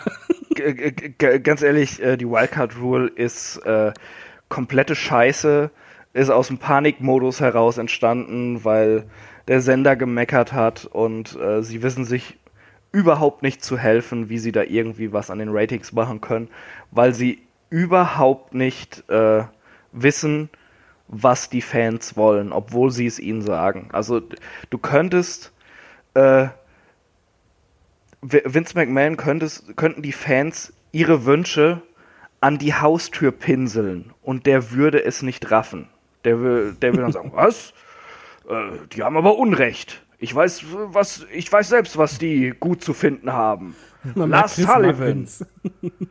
Also, Vikings also, Experience und wie die ja, halt also, also diese ganze Wildcard-Rule-Kacke, das ist halt so dieses, ah, dieses typisch nervige WWE-Rumgeeier, überhaupt kein Gespür mehr für einen Zeitgeist. Dummer Mist. ich glaube, das würde ich noch nicht mal so sagen, dass was mit Zeitcast zu tun hat, sondern das ist eigentlich ein Paradebeispiel dafür, was bei WWE falsch läuft. Du kündigst einen Roster-Split groß an, machst den halbherzig und relativierst den im Grunde genommen eine Woche später, den du die Wildcard einsetzt. Ja, Also äh, du, du haust den halt was hin, kündigst was an, bietest ein halbherziges Produkt, aber vernichtest es dann komplett selber und alles, was passiert ist, war irrelevant. Ja, aber das ist halt auch, weil, sinnlos. weil, sie, weil sie die Fans für blöd halten teilweise. Ja, aber das, das wird sie halt äh, irgendwann rächen und ich glaube, wir können zusammenfassen. Ich bin mal gespannt auf Kai, ob der jetzt sagt, nee, voll gut, aber ich finde den Roster-Split, ich fand die Umsetzung schon dieses Jahr wirklich katastrophal und das mit dem Wildcard, das war auch der Moment, wo ich dann wirklich danach drei Wochen lang War nicht geguckt habe, weil ich hatte keinen Bock mehr. Hat sie keinen Bock auf die Wildcard-Rule? Zu gucken, wer mal wo da ist. Der Chaos. Kann jeder überall sein. Ja, ich bin jetzt mal ehrlich, ich, das war wirklich der Moment, wo ich dachte, wollt ihr mich verarschen? Warum sollte ich denn einschalten, wenn es doch eh egal ist, ob ich eine Woche überspringe, weil ihr relativiert ja alles, was passiert. Wildcard. Ja, und da war wirklich, da hat die WWE mich richtig verloren. Da- Das war Ende bei mir dann. Ja, also, also ja, um es jetzt nicht nochmal zu wiederholen, wie scheiße die Idee ist. Ähm, letztendlich hättest du sagen können, wenn du irgendwie sowas machen willst, dann mach doch die, die dann sag doch, ein Champion hat eine Wildcard. So, wenn du jetzt WWE-Champion bist, dann darfst du mal zu Raw rüber oder sowas. Dann, dann mach doch irgendwie so einen Kram. Und Aber das ist doch auch scheiße. Natürlich ist es scheiße, aber das ist halt weniger Kacke als dieses, ja, immer dürfen vier Leute wechseln und ja, und auf einmal sind es 20, die jetzt von SmackDown bei Raw sind und andersrum. Da kannst du dann lieber wenigstens so, dann, dann kannst du argumentieren, ja, deswegen ist der Kofi jetzt hier. Weil so, guck mal, in den ersten Nee, du drei musst Wochen, gar nicht so da hat sie doch immer die gleichen einfach- Wildcards. Nein, Kai, wir grätschen immer dazwischen, wir nehmen dir das Mikrofon weg. Es sollte gar keine Wildcard geben. Auch Ja, egal, genau, bin ich auch dabei. Egal in welcher Form. Und Roster Split muss rigoros sein. Wenn man das schon macht, muss es rigoros sein und muss auch Impact haben. Ende aus. So. Ja, einfach mal Mauer zwischen Raw und SmackDown bauen. Irgendeinen So. Nachsatz von ihm kannst du ja noch sagen vom Carsten. Genau. Er sagt nämlich, danke für eure tolle Arbeit und auf die nächsten 250. Jo. Hey. Mal gucken, was dann die Wildcard-Rule macht bei Ausgabe 500. Da gibt's nur noch Wildcard, kein Roster Split mehr. Der Dan schreibt noch via Facebook auch erstmal ein Lob. Bester Wrestling-Podcast, dickes Lob an die gesamte Headlock-Crew. Hier meine Fragen. Zwei kurze Fragen. Wer steht eurer Meinung, Meinung äh, was, wer steht eurer Meinung nach im Main Event beim SummerSlam? Chris, komm, Namen, sag. CM Punk. Ver vermutlich, äh, äh, keine Ahnung, äh, Sigler gegen Kofi immer noch oder so. David. Es ist halt, es ist wirklich mir absolut egal, wer beim Main Event bei SummerSlam auftritt. Vielleicht haben wir dann äh, Lesnar gegen Seth Rollins, weil wir das noch nie gesehen haben. Ich weiß es nicht. Ja. Ähm, ich hoffe auf Rollins. Ganz ehrlich, auch gut, weil ich bin halt live da, ne? Habe ich da Bock drauf. Von daher, ähm, auch einfach mal einen Shane McMahon ins Main, in Main Event packen, wäre auch ganz geil. Jawohl, Seth Rollins Ähm, gegen Shane im 60-Man Iron Match. Ja. Und Shane schwitzt nach drei Sekunden. Meine Frage an euch, wird Shane McMahon dieses Jahr noch Champion? Ja. Wie sehr werdet ihr dann im Strahl kotzen? Er wird einfach auch feiern. Also wirklich, der, der ist ja nicht ohne Grund Best in the World. Ich, ich habe jetzt schon, ich hab jetzt schon bist so gekotzt im Strahl. Jetzt hör mal auf. Du bist so ein dummer. Assi-Kai, ey. Auch da wird Leistung belohnt. Mir ist ja mal aufgefallen, dass bei den, bei den Fragen super viel Fantasy-Booking ist. Ja, aber ist immer so. Deswegen, apropos Fantasy Booking, eure Vorhersage für WrestleMania 2020. Wer holt den Universal Championship? Cash-In von Brock? Fragezeichen. Der casht ein und gewinnt die beiden sich selber. Also ich sag mal so, wenn es nicht Shane wird, dann tippe ich auf Roman. Goldberg. Chris, komm, sag, wen, wen nennst du? Ähm, ja, wahrscheinlich Roman. Noel Jose? Okay. Äh, Das wäre gut. boah, das ist aber eine blöde Frage, weil wer ist ein Championship würdig? Ist nicht so viel da, ne? Ja, Roman halt. Also das war eine ernst Nein, der ist gemeinte nicht Antwort. würdig. Ja, pass auf, Lesnar holt den Titel von, von Rollins und trägt den dann bis zu WrestleMania. Ja, und dann kommt, kommt Reigns und besiegt ihn. weil Und gewinnt den Rumble und dann hier. Ja, Ja, hat stimmt. das für oh, Reigns als. Rumble-Winner. Das Also, ja. brauchen wir. Hier, für meinen Bruder hole ich zurück. Genau, ey, Leute, letzt, letztes Jahr war ich nicht im Main Event von WrestleMania, jetzt muss ich das wieder sein. Ja. so, kommen wir zu einer weiteren Frage. Und zwar, da fragt der Daniel bei, bei Facebook, ähm, das so geht er so in Richtung, in Anführungsstrichen, persönliche Fragen. Was macht ihr hauptberuflich und wie lässt sich das mit dem Podcast vereinbaren? Chris. Ähm, gut, dass du mich fragst, wenn ich gerade trinke. Ja, Ähm, auch einfach mal nicht trinken, einfach mal Profi sein. Also Chris macht auf jeden Fall hauptberuflich keine Podcasts, wie ihr merkt. Äh, ich bin äh, ich bin Re Redakteur bei bei Computech, das heißt, äh, ich teste Videospiele für PC Games, Play 4, Games aktuell, Endzone. Äh, schreib drüber, mach Videos, Streaming-Gedöns, Podcast, moderiere eine eigene Scheißspielshow, die dieses Jahr auch noch in Staffel 2 geht, für unseren YouTube-Kanal von PC Games. Ähm, also äh, Videospiele.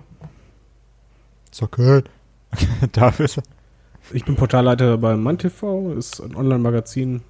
Ja, was ich halt mache, ich bin halt der Sklaventreiber bei uns in der Redaktion, ich mache die Planung, äh, schaue auch beim Geschäftlichen, bin da auch involviert und äh, ja, Alltag ist halt langweilig. Ich schaue einfach, was, was Männer interessiert und das bringen wir dann halt. Äh, Du bist also quasi der. Vince McMahon des, äh, äh, des Portals MannTV. ja, nur dass ich zum Beispiel bei meinen Mitarbeitern sage, hey, geht er nach Hause, ist zu heiß. Anstatt ich sage, geht mal in den Ring, mach mal ein bisschen mehr. Ja, und, und bei dir ist nicht so die, die Gefahr, dass du äh, den Anschluss verlierst, weil Möpse sind zeitlos. So. Ähm,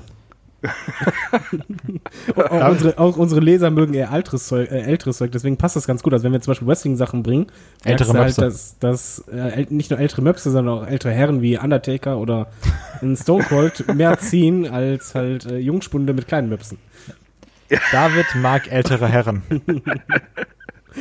Die sind so kuschelig. So, wa- Genau. was machst du denn, Kai? Ich mag ganz stinknormal Buchhaltung. Einfach nur Geld. Ich bin der, ich bin der Mann fürs Geld. Also auch wie Vince. Genau, auch, auch, wie, auch wie Vince, genau. Ich gebe das Geld anderer Leute aus. Sind wir nicht alle wie Vince? Ja, genau, das wollen, nicht, wollen wir nicht alle wie Vince sein. Ähm, ja, und das mit dem Podcast vereinbaren. Wir machen es halt immer nach der Arbeit fertig. Ich glaube, das gilt Ja. für alle. ja. Der Tobi fragt noch Oder wir Facebook. opfern unseren Feiertag extra dafür. Genau, wir Oder opfern am frohen Wochenende. Leichnam. Will ich wissen, Ja. wie oft wir das schon am Wochenende gemacht haben. Und dann Olaf meinte vorhin, lass doch mal um 10 Uhr morgens machen. Das ist ganz toll. Genau, Olaf ist nämlich der Sklaventreiber, nicht David. Ja, ja, eben. Ähm, der Tobias fragt noch bei Facebook, mich würde interessieren, wie ihr zum Wrestling gekommen seid und eure, erst und, und eure ersten Matches, die ihr gesehen habt. David, als alter Mann. Kurz und knapp, ich habe das so oft hier schon gesagt, äh, aber alte Männer wiederholen sich. WrestleMania 6 war mein erster Event, den habe ich in Spanien geguckt, bin Halbspanier bei meinem Opa. Ich kann aber kein Spanisch, oder beziehungsweise konnte da kein Spanisch. Der saß äh, auf einem Schaukelstuhl. Ähm, es lief im spanischen Fernsehen WrestleMania 6. Äh, ja, im Free TV. Äh, ich saß daneben, habe mich da hingehockt. Und wir hatten irre viel Spaß bei äh, Warrior gegen Hogan, obwohl wir halt äh, uns nur unterhalten konnten, aber er muss halt immer lachen, wenn es einen Body Slam gab und Co. Und äh, so bin ich zum Wrestling gekommen, weil ich fand das halt cool. Und zu Hause habe ich dann gemerkt, durch dass es im Fernsehen lief, ich glaube Tele 5 war das damals zuerst. Und äh, ja, in der Schule hat das jeder geschaut und dann so, so kam das einfach. Chris? Ja, ich habe das auch schon tausendmal erzählt. Äh, so ein bisschen durch Einfach super motiviert, so ja, dann. wa- was mitbekommen, äh, äh, Bret Hart äh, äh, fand ich ganz cool, hab ab und zu mal ein paar Tapes von dem bekommen. Äh, zum Beispiel WrestleMania 12 hat mich ziemlich geflasht damals dann und ähm, äh, ja, dann hinterher in der Attitude-Zeit heimlich geguckt, weil ich es nicht durfte und Stone, Stone Cold Steve Austin und gerade The Rock haben halt so das Wrestling-Fieber bei mir ausgelöst dann. Aber mal eine Frage, haben eure Eltern auch immer anstatt Wrestling Catchen gesagt? Ja, Ja. Weil ich konnte meinen Eltern immer sagen, ja, ich gucke gerade Wrestling, haben sie nicht verstanden, ich muss immer sagen Catchen. Ja, ich guck Catchen, ehrlicher Sport, ehrlicher Catchsport. Ähm, bei mir war es auch, also das fing auch irgendwie mit Tele 5 an, man hat es irgendwie beim, beim Seppen entdeckt, ist dann hängen geblieben und das, also das- ich weiß nicht mehr, was mein erstes Match war, aber das erste Event, an was ich mich richtig krass erinnern kann, war so eine DVD vom Flohmarkt und zwar das JBL-Match war bei Judgment Day gegen Cena, ne? Mhm. 2-4, 2-5. 2,5. Ja, äh, das hatte ich auf DVD und hab's irgendwie dreimal geguckt. Also auch unabhängig davon, ob es gut war, man hat einfach die Sachen geguckt, die da waren. DVD, ich habe damals so Videokassetten im Bertelsmann Club äh, gekauft. Aber ist auch alt. Das war toll, da gab es eine super äh, Hulk Hogan VHS, wo du echt die Krise bekommen hast, wenn du das heute guckst. Seine private, die er selber aufgenommen hat. Äh, nee, nicht ganz, war fast genauso gut. Da ging es halt darum, dass er ja so ein toller Held ist und dann war es halt, es wurde wirklich so erzählt, dass halt alles echt ist. Und dann kam halt Earthquake, der hat sich auf ihn draufgesetzt und dadurch war er im Krankenhaus und tausende Fans haben ihn geschrieben und oh Gott, oh Gott. Oh Mann, ey. Dafür Ähm, hast du Geld ausgegeben. Äh, ja, das hat, äh, die Kassette hat äh, jeweils 39,99 D-Mark gekostet. Ach du Da musste Scheiße. ich immer äh, sparen. Jede drei Monate konnte ich mir halt eine äh, Videokassette holen. Oh, jetzt, jetzt pass auf, jetzt, jetzt kommt wieder jetzt so eine Schnellschussrunde. Und zwar geht's um Lieblingswrestler aus verschiedenen Jahren. Lieblingswrestler, also von Stefan per Facebook. Steffen, Steven mit V. Ähm, Lieblingswrestler aus den 90ern. David, Boitard. Chris, The Rock. Stone Cold. Lieblingswrestler aus den 2000ern. David. Ja, dann nehme ich Stone Cold, weil der war zwar schon vorher dabei, aber den kann ich dann auch noch nennen, weil der noch aktiv war. Ah, okay. Chris. Undertaker. Ich, ähm, geht bei mir eigentlich eher ins, in 11 rein, aber so 9 fing es irgendwie an. CM Punk. 2000, also aus den 10er Jahren. David. Shawn Michaels. Ja. Der ja hatte da ja, unfassbar geile Matches. Der hat da abgeliefert in der Zeit. Boah. Chris. Kevin Owens. Oder Querstrich Kevin Steen. Okay. AJ Styles. Ähm, Tobi Top fragt via Facebook, welche drei Eigenschaften mögt er noch in Mitpodcastern am liebsten? Ach du Kacke, David. Ich bin froh, dass keiner von den beiden masturbiert, während wir den Podcast halten. Ey, Ähm, wenn du wüsstest, ne? Äh, ansonsten, äh, ich, ich mag es. und Hört es man bringt Mich, es bringt mich, ich bring, es bringt mich gleichzeitig äh, zu Weißglut manchmal, dass Kai ähm, äh, Kritik gerne als Internet-Hate abtut und zeigt gleich die WWE verteidigt. Was ich voll mag, dass äh, Kai so ein extremer Rollins und CM Punk-Fan ist. Ich glaube, Rollins könnte alles machen, er wird abfallen. Wenn er ein Foto macht, dass er Kaffee trinkt, ist es fünf Sterne. Einfach mal ein Schwanzbild. Ihr wisst schon, dass Olaf gleich nur am Schneiden ist, ne? Wieso, Äh, was war eine ehrliche Bei, bei? Chris mag ich einfach, dass er ein Assi ist. Aber ein ehrlicher Was? Dass Ich gar nicht. Nee, ich würde halt sagen, äh, wenn man jetzt im Ruhrpott wäre, wo ich halt nicht bin, ich bin im Bergischen Land, das ist ein Unterschied. Aber im Ruhrpott würde man halt sagen, ist so frei Schnauze. Und äh, ich glaube, dass Chris und ich einen sehr ähnlichen Wrestling-Geschmack haben. Kann sein. Chris? Also, reden wir jetzt nur über uns hier, weil wir hier sind? Oder ja, reden wir auch natürlich über die nur anderen? uns hier, weil sonst würde, glaube ich, irgendwie vier Stunden hier. Ja, stimmt. Chris, komm. Ja, außerdem müssen wir ja was Positives an Olaf finden, Leute. Ja.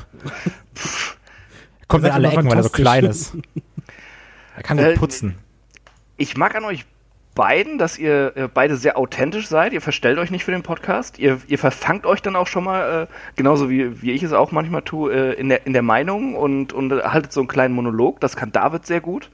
Das finde ich schon mal allein ja. toll, dass, äh, dass, äh, dass bei mir dann nicht so raussticht, dass ich teilweise zu lange Monologe halte. Ähm, ihr seid beide eigentlich lustig, auf verschiedene Art und Weise. Und äh, ja, David hat auch Ahnung von Wrestling. Und, und wir mögen alle Möpse. Nee, keine Ahnung, schwer. Äh, Es ist auch, es ist aber wirklich auch eine, eine schwierige Frage. Eigentlich hätte man sagen müssen, welche Eigenschaften mögt ihr am anderen Podcaster nicht? Dann hauen wir direkt uns das wäre einen so einfach, ne? Da hauen wir uns direkt eine richtig rein.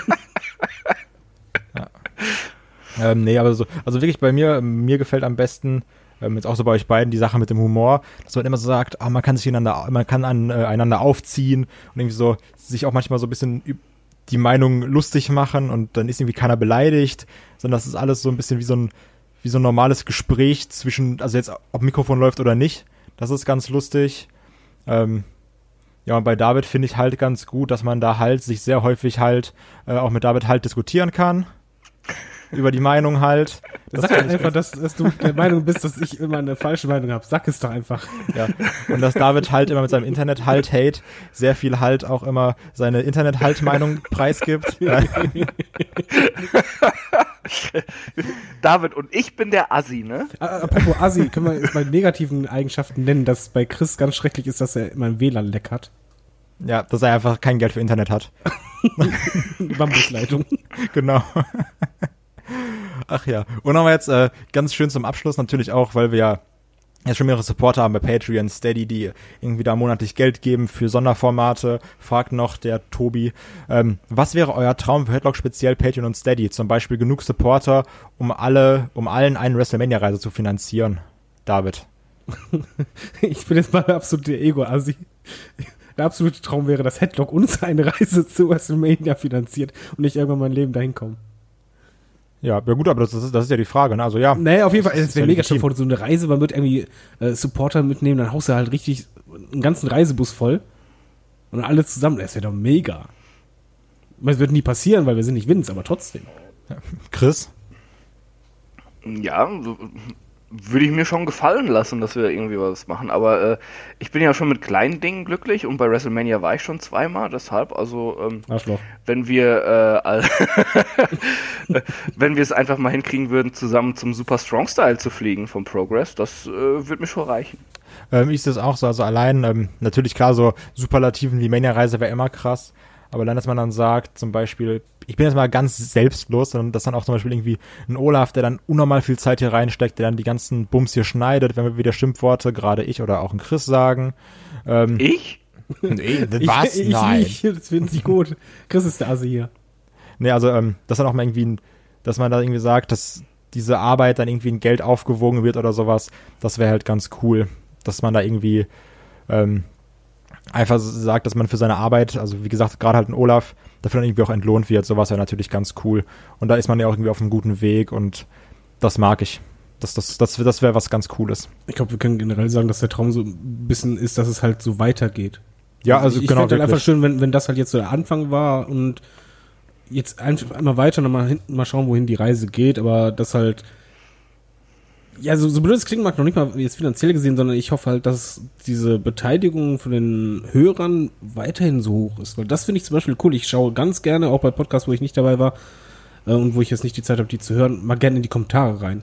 Ja, ganz und genau. das finde ich halt super. Das sehe ich genauso. Ähm, der Danny Dux fragt via Facebook, wenn ihr ein Ereignis, Titelwechsel, Storyline, Verträge mit Wrestler, Großevent aus der Vergangenheit der WWE rückgängig machen oder anders gestalten könntet, was wäre es und warum? Ausklammern möchte ich hier die Tragödie um Owen Hart oder halt also sonstige Todesfälle oder gesundheitliche Sachen. Ähm, die klammert er aus. Chris. Storylines rückgängig machen. Oh, Oh, das kann Gott. jetzt lange dauern. Ähm, Also halt, oder halt irgendwie Titelwechsel, halt irgendwie sowas, ne? äh, boah, so, so, sowas wie die Katie Vick Storyline oder sowas. Könnte könnte ich drauf verzichten. Oder, äh, das, boah. Hallo? Da- da könnte man so viele da ist Sachen gerade eine Steilvorlage in der Frage für dich. Für mich? Ja, weil da steht, wenn ihr ein Ereignis, in Klammern wird unter anderem auch gesagt, Großevent rückgängig machen könntet. Welchen Großevent hättest du denn gerne nicht mehr? Den Royal Rumble. Ganze, den ganzen Saudi-Mist. Ja, also, siehst du? Ähm, ja, keine Ahnung. Viele Dinge. Jinder Mahal als Champion. Das war furchtbar. Würde ich auch rückgängig machen.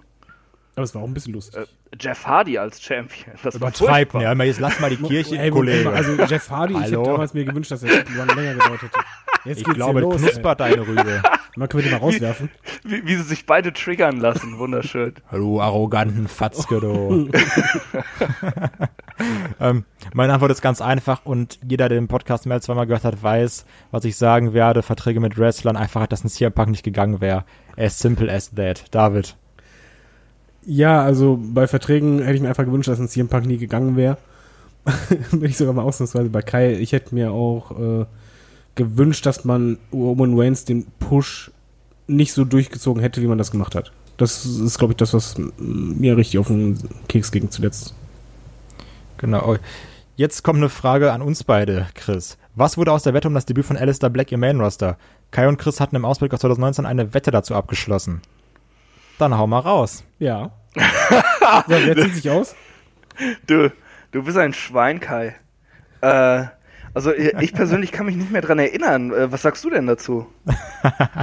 Ich weiß es auch nicht mehr, wenn ich ehrlich bin. Ich, ähm, es ging, glaube ich, irgendwie darum, wie schnell, also wenn ich mich nicht irre, war es auch irgendwie sowas, wie schnell Alistair Black da, äh, also ob es da irgendwie mit Impact, ob er da debütiert aus dem Nichts und irgendwie direkt zack in, ins Main Event kommt oder sowas.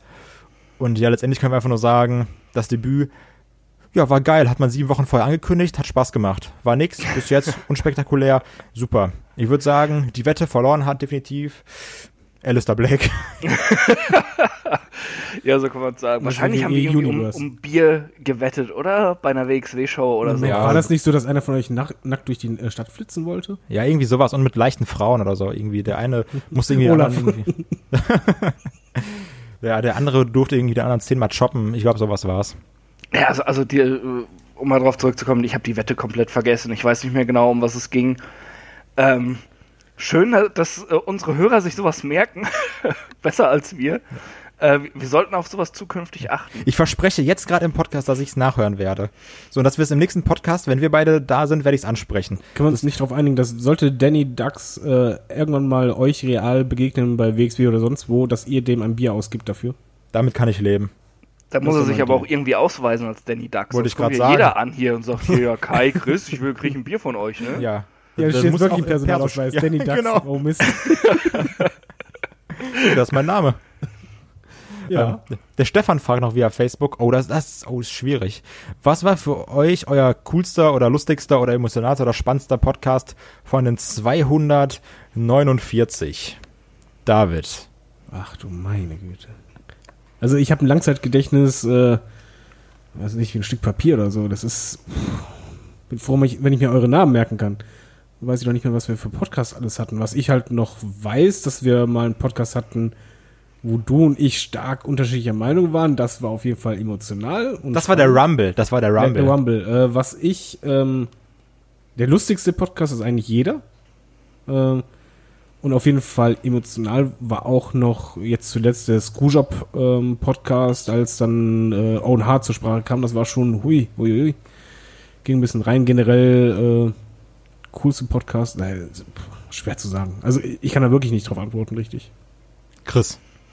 Ähm, bei meiner ersten WrestleMania, als ich aus dem Hotel in Orlando gepodcastet habe mit Olaf, während ich äh, so so ein ja, ja, äh, Kakao-Drink getrunken habe, der eigentlich einfach nur flüssiges Diabetes war. ähm, das war ganz cool, eben auch, weil ich, weil ich diese WrestleMania-Reise so genossen habe. Äh, das war sehr geil. Äh, richtig scheiße war dagegen danach das Jahr aus New Orleans, als ich mit äh, Olaf aus dem Hotelzimmer gepodcastet habe, weil ich da richtig krank war. Ähm, Oh ja, da weiß ich noch. Da war ich dabei. Und äh, woran ich mich auch noch sehr gut erinnern kann, so das, das erste Mal mit Shaggy zusammen podcasten, wo Olaf einfach nur meinte, ja, das ist einer, der macht auch schon mal was bei der WXW oder so. Und ich dachte erst noch, ja, okay, ich kenne den nicht. Wer weiß, was das für ein Hiopai ist. Und äh, er entpuppte sich halt als, äh, ja, als Shaggy, ne? so wie wir ihn kennen und manchmal lieben. Äh, das, das hat dann schon Spaß gemacht, wenn du so, so merkst, hey, der fügt sich direkt so in die Gruppe ein, das macht richtig Spaß mit dem zu labern. Und der Kevin Owens Podcast ist mir auf jeden Fall im Gedächtnis geblieben, äh, wo, mein, wo mein Rechner abgeraucht ist, währenddessen irgendwie zweimal oder so und wir insgesamt um die vier Stunden oder was für diesen Podcast aufgeba aufge äh, wo wir insgesamt vier Stunden für diesen Podcast gebraucht haben, bis wir die Aufnahme im Kasten hatten. Hat sich da gelohnt. Aber Kai, äh, darf man kurz noch was einwerfen? Ja. Weil das betrifft eigentlich dich und mich. Äh, apropos lustiger Moment, äh, als Shaggy bei uns die Moderation gemacht hat. Oh ja, das war. Und das, weil weil wir machen immer, damit die Spuren, wir, wir nehmen alle die Spuren separat auf, damit die synchron sind, machen wir immer anfangs einen Countdown, also der, der Host zählt runter, dann klatschen wir, damit wir ungefähr ein Signal haben, alles klar, das ist dann die Synchronität. Und Shaggy hat halt einfach eiskalt gemacht, so okay, dann fangen wir jetzt mal an. Und eigentlich ist es dann so Pause und dann langsam drei, 2, 1, damit man Zeit hat und Shaggy einfach nur eiskalt 3, 2, 1, bumm.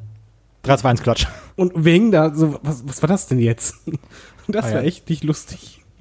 Ähm, bei mir ist auch so, also auf jeden Fall emotionalster Podcast, äh, da gehe ich wirklich mit dir komplett mit, mit dem Rumble-Ding. Das war auch einfach ein wirkliches Streitgespräch. Ähm, das, das ist im Nachhinein ist es einfach wirklich super lustig. Ich, ich glaube, ich könnte noch heute gar nicht mehr hören, weil man sich dann irgendwie so denkt, so, oh Mann, ey, das, Wir haben uns einfach voll reingesteigert. ja wirklich, aber es ist halt auch, das, zeigt ja auch irgendwie das, was das dann für ein emotionales Thema doch irgendwie ist. Ähm, was dann irgendwie schon, Ich glaube, da hat mir Olaf sogar zwischendurch geschrieben, so, was ist hier eigentlich los? Die Es eskaliert hier gerade. Ja, ja. Olaf, so wie, wie, wie so das Kind, wenn sich so die Eltern streiten, so, so nein, das und das, nur angeschrien, beleidigt und so, du hast keine Ahnung. Aber, Du aber. Olaf ist auch generell ja immer der, immer so beschwichtigt, ist doch nicht so schlimm. Ja, ist, wenn, wenn er merkt, so könnte jetzt emotional werden, ja, mal schnell ab, abbrechen. Ja, und dann Olaf so am Vermitteln und wir so, Olaf, halt's Maul. Verbrücken wir beide zusammen. ja, also, wir sind hier gerade am Streiten, lass uns. ähm, ja, lustigster Moment, das sind dann immer so, so kleine Einschübe, also, wo man dann immer so, so fünf komplett weirde Minuten in so einem Podcast hat. Wie zum Beispiel irgendwie das eine Mal, als äh, David Super Blow gesagt hat, Ach, was ich super witzig auf, fand, anstatt Super Bowl. Ähm, oder auch letztens, als, auch wo ich mich so versprochen habe und da ging es um Undertaker und Sting und ich wollte sagen, die haben ja schon beide mit Verletzungen zu tun gehabt und mein Kopf hat gesagt, die haben ja schon beide viel mit Vergewalt, äh, äh, Verletzungen zu tun gehabt. also irgendwie so, Das direkt Chris Humor. Der, der geht darauf steil. also irgendwie solche Sachen, dass dann, dann immer so. Und ich weiß, ich weiß noch mal, da war, ich weiß gar nicht, das, das ist auch schon länger her. Da hat irgendwie Olaf sich mal versprochen und da haben Chris und ich wirklich im Podcast fünf, wir kamen einfach nicht klar und mussten irgendwie dann lachen und auch so die Sachen, die dann immer irgendwie vor, vor der Aufnahme passieren. Also auch man, wenn man da mal Mäuschen spielen würde, was da für asoziale Witze fallen und dann hier und da. Also das, also da ist schon so viel passiert, ne? Also ganz viele Momente. Und was immer noch komisch ist, wenn ich an den ersten Podcast denke, wie, wie, wie schlecht man da noch war. Ja, aber ge- generell, ich glaube, wenn die User wüssten, was Olaf alles rausschneidet, uiuiui. Aber wirklich, ja. Einfach, war so ein Ding ungeschnitten hochstellen, viel Spaß damit. Übrigens auch sehr schöne Momente sind, wenn man äh, sich selber auf Mute gestellt hat, entweder weil man einen Lachanfall hatte wegen irgendetwas oder weil man gerade was trinkt oder sonst was und Olaf einen eiskalt dann die Frage stellt. Also dann, man hört die Frage, man hört ein bisschen zu, na, na, na, alles klar, macht dabei, plötzlich fällt der Name. Ja, so wie ich gerade bei da, ach, so wie ich gerade bei Chris.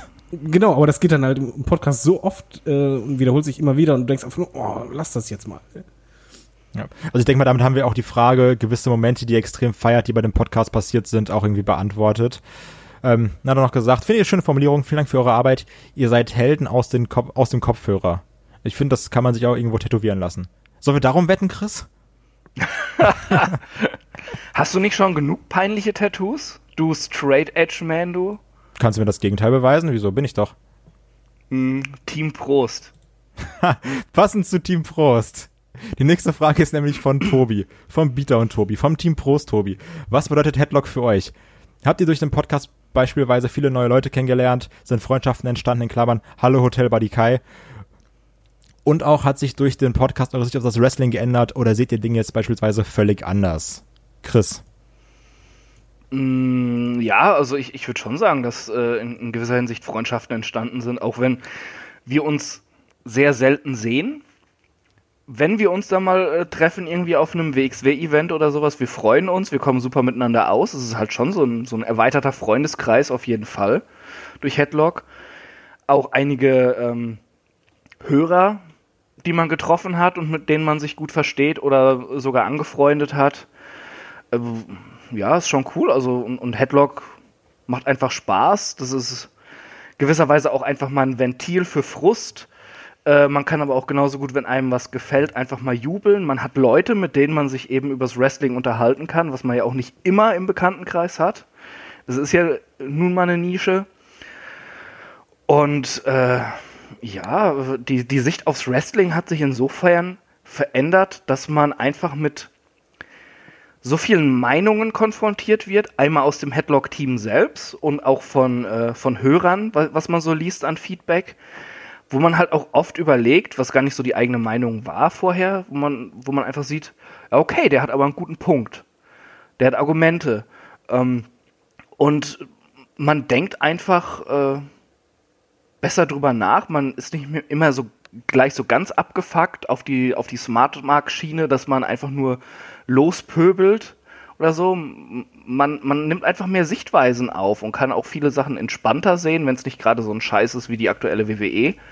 Ähm, das, äh, ja, es ist einfach wirklich ein, ein, tolles Projekt, was ich mir auch, ja, äh, also ich würde auf jeden Fall was vermissen, wenn es jetzt hieße irgendwie äh, Headlock hört auf oder äh, Chris, äh, wir haben einen neuen Bassisten für die Band gefunden, du darfst nicht mehr mitmachen oder sowas.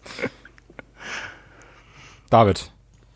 Ähm, ja, ich bin bei Chris. Also es würde echt was fehlen jetzt mittlerweile. Allein schon, ja, wie Chris schon sagte, halt, man hat sie ja schon befreundet. Man muss auch dazu sagen, es ist ja nicht nur so, dass wir uns immer nur treffen, wenn wir podcasten, sondern wir haben halt auch die Gruppen äh, und wir schreiben halt, ich glaube, jeden Tag also ja. ich habe noch nie, glaube ich, einen Tag erlebt, wo wir nicht miteinander geschrieben haben, irgendwie, sei es ein Link, was Lustiges oder halt auch Diskussion oder so. Also das ist echt so ein bisschen so, in Anführungszeichen, meine kleine Wrestling-Familie. Äh, oh. Super cool finde ich. Ja, und äh, richtig ja, cool finde ich wirklich dabei, wenn ich beispielsweise irgendwie ein Pay-Per-View sehe und zeitgleich jemand anderes das auch guckt und man dann im Chat ist. Das Stimmt. macht so Laune. Also mir macht das halt so viel Spaß. Wir hängen nicht die ganze Zeit am Handy, aber halt einfach so, wenn dann einer schreibt, what the fuck, und du dann guckst, wow, ja, what the fuck, und dann, dann hängt man so, hey, oder bei, bei Rumble so von auch, auch nö, und so, das macht mir richtig viel Spaß und ähm, auch generell, so beispielsweise mit, mit Chris hat ja vorher nicht viel zu tun, aber dann trifft man sich auf ein, ein Game-Event, dann da freue ich mich halt auch einfach. Ein bisschen schade finde ich halt für mich, weil ich halt selten auf WXW-Event bin, dass ich da äh, euch persönlich halt seltener sehe.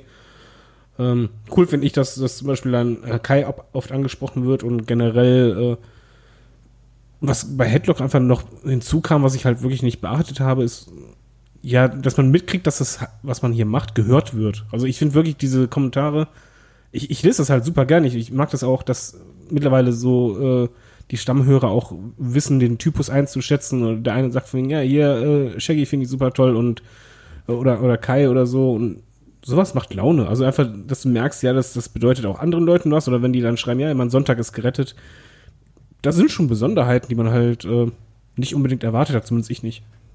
Ja, also ich will auch noch ganz kurz so, so eine Mini-Dankesrede schwingen. Und zwar, was wirklich irgendwie groß durch Headlock in mein Leben gekommen ist, ist jetzt irgendwie WXW, wo ich jetzt ja, also bevor Headlock angefangen hat, war ich, glaube ich, bei insgesamt null Shows, also null Live-Shows. Dann fing Headlock an und auf einmal war ich bei, ich glaube, ich bin jetzt bei, seit, bei 50 Shows gewesen insgesamt oder sowas. Ähm, das ist halt krass. Oder auch jetzt hier bei David, wo wir dann bei, bei WrestleMania war, also wo wir WrestleMania zusammen geguckt haben. Im Endeffekt so, wir kannten uns ja nur vom Reden und dann haben wir uns irgendwie privat getroffen. Das war, fand ich super cool, man hat sich direkt verstanden. Und es gab Burger. Genau, und es gab Burger, die sehr, sehr lecker waren, wo er nicht, die du immer im Podcast gehypt hast und hast unnormal abgeliefert. Five-Star-Match. Genau. Und auch einer der krassesten Momente, äh, wo ich auch äh, Chris ewig für dankbar sein kann, der dann äh, meiner Freundin, die ja genauso ein großer AJ Styles-Fan ist wie ich, dann als er äh, wegen 2K irgendwie da war, so einen kurzen 10 Sekunden Dank äh, Geburtstagsgruß von AJ besorgt hat, was auch einfach unfassbar ist, also wo ich wirklich auf ewig für dankbar sein werde. Ähm, was ich ist so, also gut, wirklich, na, das ist wirklich, das war schon krass. Ähm, und jetzt auch natürlich dann passend von Tobi die Frage dann mit Team Pros, also sprich mit äh, Dominik, Tobi, Kevin, mit denen ich dann immer zu den WXW-Shows fahre, Hamburg, Dresden, keine Ahnung, überall, dann immer zusammen irgendwie die, die Chant-Kultur vorantreibe, auch mit teilweise asozialen Chants, Grüße an Olaf. Ähm, und natürlich, was David schon gesagt hat, wenn man dann irgendwie Fans bei WXW-Shows trifft oder sowas, was irgendwie ganz komisch ist. Weil im Endeffekt, wir machen ja keine YouTube-Videos, also so, so unsere Gesichter sind ja weniger bekannt, außer jetzt man geht auf unsere Seite dann sagen die so Leute so, ja ey, du bist doch Kai oder sowas. dann werde ich bei einer WWE schon in Hamburg angesprochen. Dann werde ich bei der WXW angesprochen. Das ist halt super cool, weil es sind immer coole Leute. Also, aber ich hoffe auch, dass du Headlock-Merchandise trägst dabei. Ja, aber ich werde halt auch angesprochen, wenn ich kein Headlock-Merch trage. Das noch besorgen. Zum Beispiel, ähm, bei der WWE-Show hatte ich halt ein AJ-Shirt an. Bei WXW hatte ich jetzt ein WXW-Shirt an. Die Leute sprechen dich halt trotzdem an. Und das ist halt irgendwie cool, weil sie sagen so, ey, du bist doch der Kai von Headlock, so, ich höre euren Podcast. Und dann stehe ich da und rede immer so fünf Minuten mit den Leuten und das ist halt immer cool.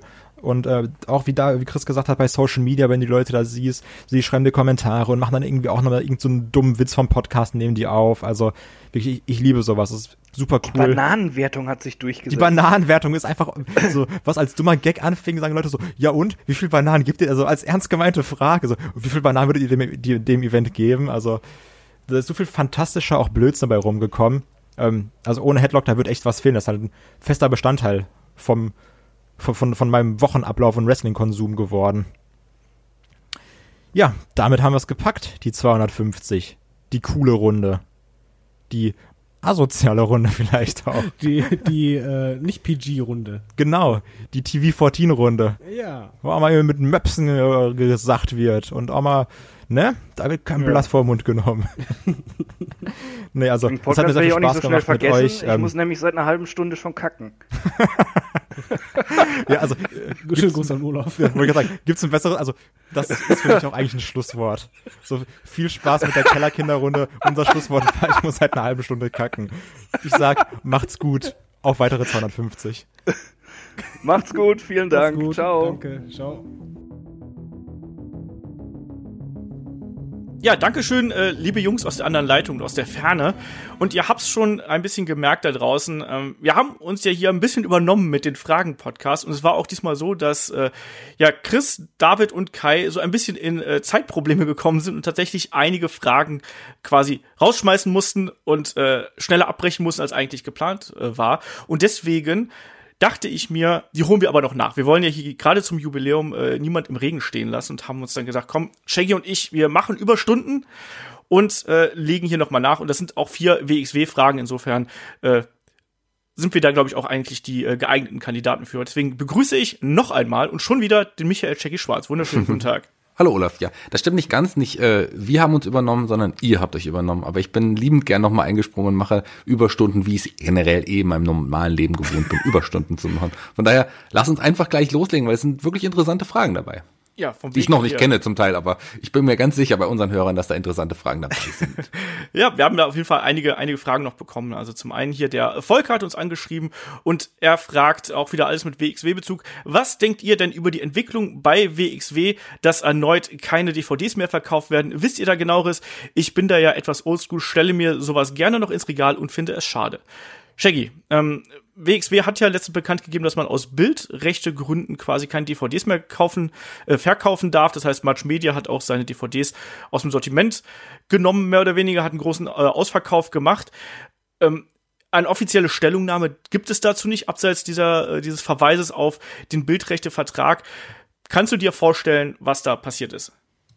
Ja, viel mehr kann ich eigentlich auch nicht dazu sagen. Ähm, aber klar, es ist schade für den Volker, wenn er wirklich Sammler ist, wenn er das ge- gerne ins Regal gestellt hat. Aber seien wir doch mal ehrlich, ich glaube, dass auch die, die Verkaufszahlen der DVDs jetzt nicht wirklich so berauschend sind in, der, in Zeiten von Streaming-Sachen und, und, und so weiter. Ich glaube, dass es das eigentlich auch ein normaler Schritt ist. Ich meine, klar gibt es immer noch DVDs und Blu-rays, aber der Markt ist doch schon auch deutlich kleiner geworden, weil man heutzutage auch wirklich alles streamen kann. Und von daher ist es schade und die genauen Hintergründe kann ich jetzt hier nicht erläutern, kann ich auch nichts nicht, nicht genaues zu sagen, aber es ist so, dass es so ist, wie es ist. Man hat, man hat, man hat jetzt, es jetzt so bekannt gegeben, von daher schade, aber verständlich. Ich glaube, das wird nur einen kleinen Teil auch der, der Fans wirklich ärgern.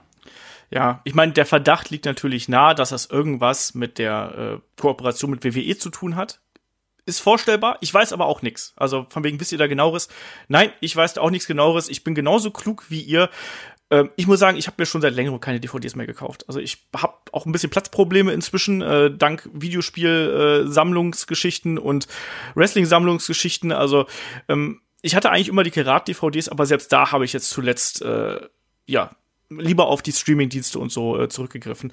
Entsprechend kann ich verstehen, dass da einige Fans äh, ein bisschen verärgert und auch ein bisschen traurig drüber sind, aber ist dann halt so. Ich bin gespannt, wie da, ob da noch eine Lösung gefunden wird, weil wir haben häufiger die Frage auch schon zum Beispiel zu All Elite Wrestling äh, bekommen, wo kriegt man denn DVDs her? Das ist auch noch nicht äh, 100% raus. Also DVDs und Blu-rays sind wohl weiterhin gefragt, zumindest für einen Teil der Zielgruppe. Ähm, ist aber ja auch, wie gesagt, da ist Kosten mit verbunden, Streaming ist da ein bisschen einfacher und äh, scheinbar auch überall verbreitet.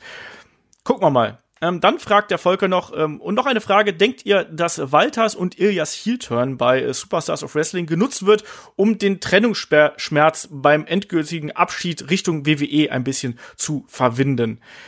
Ja, erstmal der äh, der Heel-Turn, ich fand ihn ja super, muss ich sagen. Ich fand, das war einer der besten Momente bei äh, WXW Superstars of Wrestling. Wer da gern ein bisschen mehr von hören will, kann das natürlich gerne tun. Das haben wir ja äh, zu, für eine kleine Münze haben wir da noch eine Special Review auf Patreon und Steady veröffentlicht.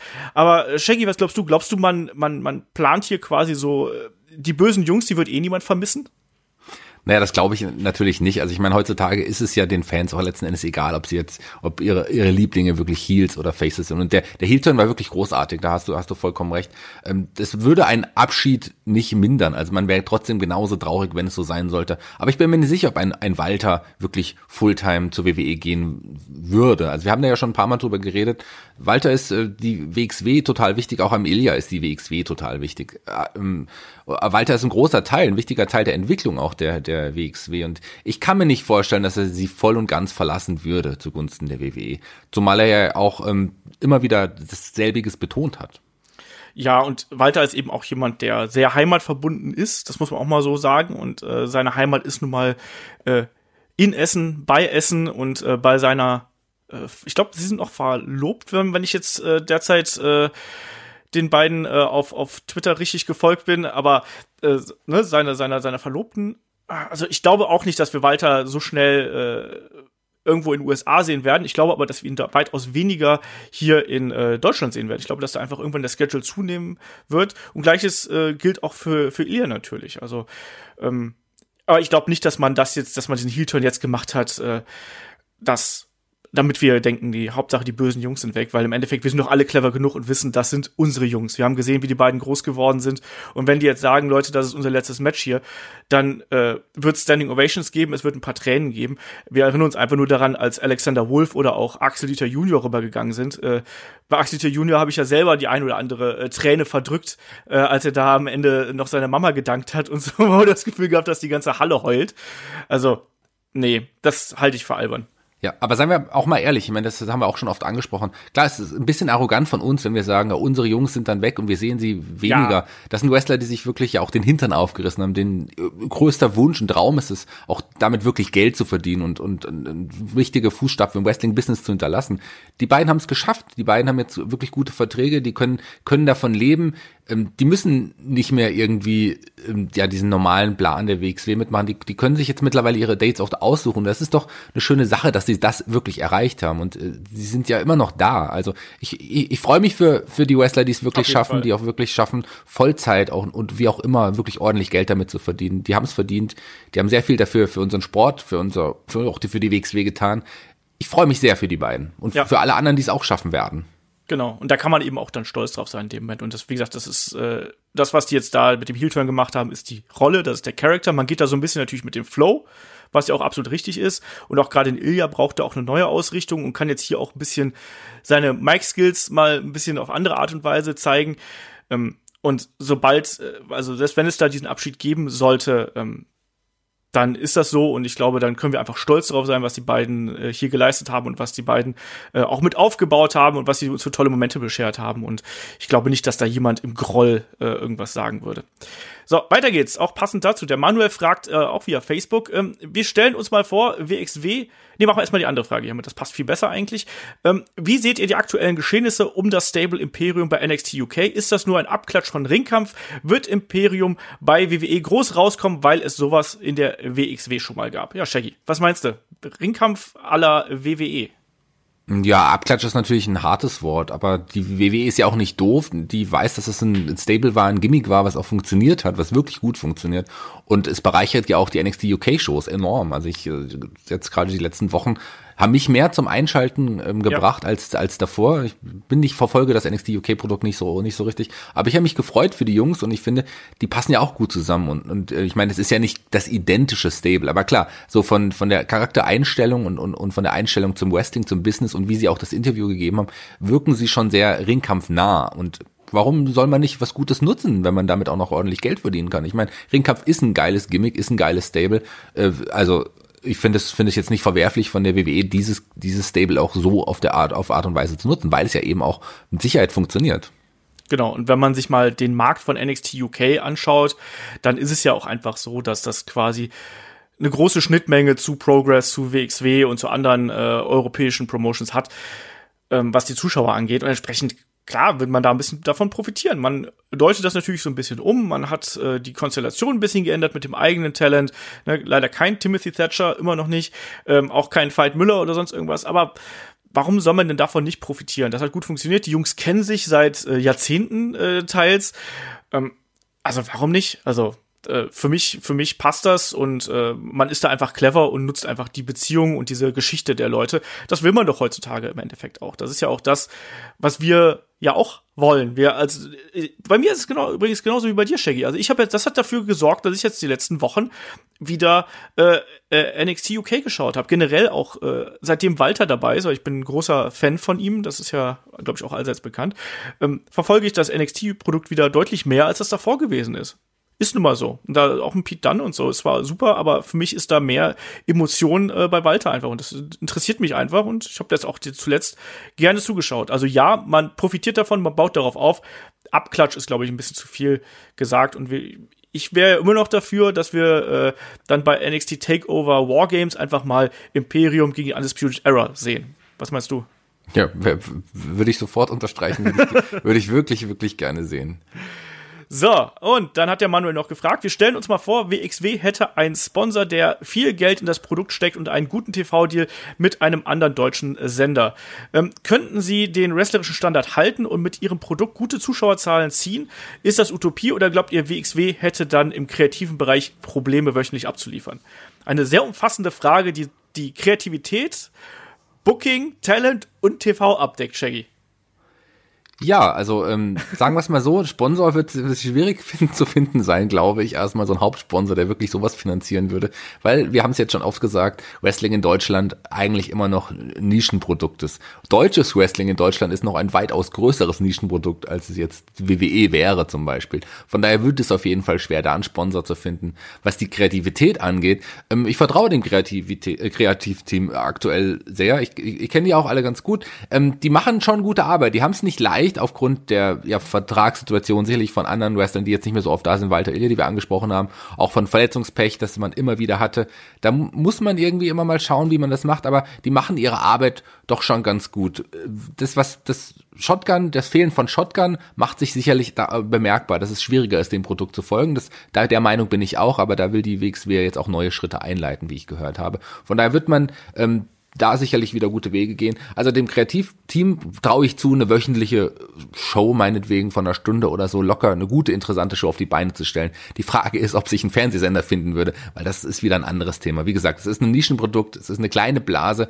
Äh, die, die WXW hat ihren großen Shows 1500 Zuschauer gehabt. Das ist schon eine ganze, ganze Menge. Aber ähm, ja, ich glaube nicht, dass jetzt irgendwie plötzlich weiß ich nicht, 50.000 Menschen einschalten würden, wenn irgendwo die WXW auf RTL äh, Nitro oder laufen würde oder wie auch immer. Also das wird schwierig sein. Ja, das glaube ich eben auch. Ich glaube, der einzige Sponsor, mit dem WXW eine Reichweite erzeugen könnte, die äh, etwas an Relevanz hätte, wäre WWE. Sage ich mal ganz ehrlich. Ich glaube, wenn WWE sagen würde, komm, wir sind bereit, in WXW zu investieren, vielleicht dann auch unter der Flagge WWE in irgendeiner Art und Weise. Ich glaube, das wäre möglich, ähm, dass man da den, den, den Messappeal erreicht, auch mit der Pressearbeit. Da gehört ja auch noch äh, einiges mehr zu. Es reicht ja nicht, dass du einfach eine TV-Show machst und du schmeißt es einfach mal auf einen TV-Sender. Das ist ja, da, weißt du, niemand interessiert ein Produkt, wenn es nicht äh, publik gemacht wird. Also du musst ja dann auch Pressearbeit machen, musst Medienarbeit machen und so weiter und so fort. Ähm, das gehört ja alles mit dazu. Deswegen, wenn du jetzt einfach sagen würdest, hier wir lassen jetzt einfach mal das 16 Carat irgendwo äh, auf, auf einem äh, TV-Sender laufen, da kann ich dir sagen, es wird kein Arsch gucken. Selbst wenn das äh, zum besten, zu, zu, zu einer guten Sendezeit läuft, wird das im Vergleich zum übrigen Programm äh, abstinken. Also jetzt mal angenommen, keine Ahnung, Pro 7 denkt sich, wir übertragen das 16 Carat. Klar würden das einige Leute schauen. Absolut, aber ich glaube, das wäre ein, ein, ein, ein im Vergleich zu dem übrigen Programm, was man da sonst abliefert, wäre das deutlich weniger, sagen wir es mal so. Ähm, ja gut, aber ProSieben würde das ja nicht zeigen ohne eine ordentliche Marketingkampagne. Ja, aber, aber, aber, trotzdem, es würde ja auch A nicht ins Sendekonzept passen und, und so weiter und so fort. Also es würde aber das äh, Niveau des Programms deutlich erhöhen. ja, wahrscheinlich. Aber egal wie, also ich glaube, ähm, da, da muss man kleinere Schritte gehen. Deswegen, ich glaube, das ist Utopie, muss man sozusagen. Ich glaube, wenn, dann muss das ähm, unter einer großen Flagge laufen und diese große Flagge würde in dem Bereich WWE laufen, die da auch ein bisschen äh, die Werbetrommel rühren könnte. Ansonsten ähm, glaube ich nicht, dass wir hier in Deutschland einen äh, Großindustriellen hätten, der einfach mal sagen würde, so, ich schmeiß jetzt da äh, ein paar Millionen Euro irgendwie in den Pot, damit sich das lohnt. Sehe ich nicht. Und aus dem kreativen Gesichtspunkt glaube ich auch, dass man dann da zulegen müsste, weil das Produzieren einer professionellen TV-Show auch noch mal was anderes ist als eine halbe Stunde oder eine Dreiviertelstunde Shotgun. Ich glaube, fürs TV musst du noch mal mehr drauflegen und da bräuchte man auch Leute, die sich mit dem Medium TV wirklich auskennen. Und ohne jetzt da den Beteiligten zu nahe treten zu wollen, die machen ja da wirklich was im Wrestling-Bereich ist. Das hat sich ja auch alles in letzter Zeit entwickelt, auch gerade was Schnitt angeht, Trailer angeht und so weiter und so fort. Aber ich glaube, da brauchst du jemand, der wirklich viel Erfahrung hat, weil nur für eine Wrestling-Audience was zu machen, ist was ganz anderes als für eine Mainstream-TV-Audience. Oder wie siehst du das, Shaggy? Ähm, natürlich müsste man das Team aufstocken. Also mit dem aktuellen Ja, Team ist so, so sowas auch gar nicht möglich. Nicht nur im kreativen Bereich, sondern auch im produktionstechnischen Bereich. Also da, Genau. das ist ein sehr, sehr kleines Team. Das ist es immer noch. Das Team ist ja jetzt nicht gewachsen. Im Gegenteil, das ist vielleicht enger zusammengewachsen. Das mag sein, aber es ist nicht, äh, von, nicht irgendwie quantitativ gewachsen. Von daher müsste man das definitiv in allen Bereichen aufstocken. Sonst wäre sowas auch überhaupt gar nicht möglich. Aber ich traue es ihnen auf jeden Fall zu. Das Know-how und das Wissen haben die. Ja, vielleicht, wie gesagt, auch da Berater, ne, mehr. Die braucht mehr, man, klar. Spezialisten, wie gesagt, Fan- die sich mehr im Fernsehen auskennen und so weiter, die müsste man auf jeden Fall dazu holen. Das ist, das ist verständlich. Aber so das, die, die Kernkompetenz, die ist definitiv vorhanden. Ja, ja, im Grunde ja. Ich meine, zum Beispiel Katja Pilz hat ja, meine ich, auch vorher bei Sport 1 gearbeitet, bei Sky, ich weiß nicht mehr, auf jeden Fall da irgendwo in dem, in der, in der, in der Richtung. Also von daher so, so, da, da ist schon, Wissen ist da, aber ich glaube, man müsste da einfach deutlich mehr aufstocken, weil das einfach, äh, ja, es ist einfach viel, viel mehr Arbeit, als, als das jetzt äh, aktuell der Fall wäre. Und wir wissen, dass aktuell da schon ordentlich gerudert teilweise wird. Es ist nun mal so, es ist eine kleine Promotion und da muss man einfach abwarten, äh, wie sich das weiterentwickelt. Aber ich sehe da noch nicht, äh, dass das da jetzt äh, den nächsten großen Schritt gehen wird. Ich meine, GWF hatte zuletzt irgendwelche Gespräche und solche solche Sachen. Es gibt TV-Tapings, mal schauen, wie das läuft. Ähm, müssen wir einfach mal sehen. Aber das Gute ist ja, es gibt ja Entwicklung auf dem Markt und ich glaube, das ist das Spannende und äh, damit können wir auch einfach hier den den Punkt abschließen, denke ich mal. Und das war auch dann zugleich schon die letzte Frage, Shaggy. Damit haben wir unseren äh, kleinen äh, unsere kleine Überlänge hier, unsere kleine Verlängerung des äh, 250 äh, Fragen Podcasts hier äh, gut hinter uns gebracht, würde ich sagen, oder? Das ist schön. Da freu- haben wir bes- bestimmt auch ein bisschen Qualität noch hinter die anderen Jungs gebracht.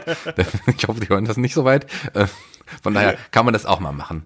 Also von daher, äh, klar, wenn, wenn, es war ja wirklich, wie du es gesagt hast, Zeitmangel. Das Problem ist, die hatten keine Zeit mehr. Und ähm, da haben wir die Fragen einfach noch dran gehängt. Passt ja auch ganz gut, weil ich glaube, wir beide, ja gut, Kai natürlich auch, sind ja auch schon die, die größten WXW-Kenner. Von daher passt es auch, dass wir das jetzt auch noch beantwortet haben. Genau das. Wir wollten das einfach nicht irgendwie da so äh, stehen lassen und wir wollten auch nicht, dass sich da irgendjemand, äh, weiß nicht, benachteiligt fühlt oder sonst irgendwas. Gerade zum großen Jubiläum möchten wir es natürlich nicht, deswegen haben wir die Fragen von Volker und von Manuel hier noch mit reingenommen. Eben, wir freuen uns, wir, wir, wir freuen uns über jeden Hörer und wir, wir, uns war es auch wichtig, dass wir wirklich alle Fragen, weil wir Genau. auch ja gerade zu den Fragen aufgerufen haben, alle Fragen abarbeiten können, in Anführungsstrichen, dass wir alle Fragen beantworten können. Das haben wir sehr, sehr gerne gemacht und deswegen wollten wir auch unbedingt die letzten vier Fragen, die es zeitlich nicht mehr in den normalen Podcast geschafft haben, auch unbedingt noch beantworten. Das war uns wichtig und ich hoffe, euch ist, äh, ist das auch wichtig und ihr freut euch darüber. Genau so ist das. In dem Sinne, Shaggy, wir können nochmal Dankeschön sagen hier an alle, die äh, uns bis jetzt hierhin zugehört haben, die uns unterstützen auf Patreon und auf Steady, die einfach noch mehr Headlock haben wollen. Ähm, ich glaube, mehr als Danke kann man, glaube ich, angesichts der 250 nicht sagen, oder? Das ist richtig und ich möchte gerne noch äh, etwas anderes sagen. Ich habe was vorbereitet, hier auf dem Zettel aufgeschrieben. Moment, ich muss den kurz aufmachen. Ähm, da steht drauf, vielen Dank. Sehr schön. Nein, nochmal hier an der Stelle ganz offiziell. Dankeschön an äh, alle, die dabei sind, an das ganze Team, dass wir hier äh, sowas äh, wirklich auf die Beine gestellt haben, dass wir äh, uns noch immer verstehen, zumindest meistens, ähm, und dass wir einfach Spaß am Wrestling haben. Und ich glaube, das verbindet äh, uns alle hier hinter Mikrofon mit euch da draußen an den Kopfhörern oder Lautsprechern oder wie ihr auch immer uns immer hört. Ähm, mehr, bleibt mir gar nichts dazu sagen. Ich sage einfach nochmal ein Dankeschön und in dem Sinne, nächste Woche geht's weiter mit der äh, Review zu Stomping Grounds und schaut auch ansonsten natürlich bei uns auf allen Kanälen vorbei. Ähm, da gibt's noch einiges hier anlässlich der Jubiläumswoche. Also wir werden euch da ordentlich mit Content versorgen. In dem Sinne, Dankeschön, Shaggy, für die Verlängerung hier. Sehr gerne und ich freue mich sehr auf die nächsten 250 Episoden von Headlock und die werden, wird es geben, ich bin mir ganz, ganz sicher und hoffentlich sind wir alle auch noch dabei und ihr hören, hören uns die nächsten 250 Folgen an und in der 500. Folge gibt's wieder ein großes Jubiläumsspecial, hoffentlich auch mit uns beiden. Ja, dann äh, geht's dann um die Weltherrschaft, ne, weil das ist ja unser erklärtes Ziel. Die Weltherrschaft und der Wrestling-Podcast oder so. Egal wie. Dankeschön euch da draußen fürs Zuhören und bis zum nächsten Mal. Macht's gut, bis dahin. Tschüss.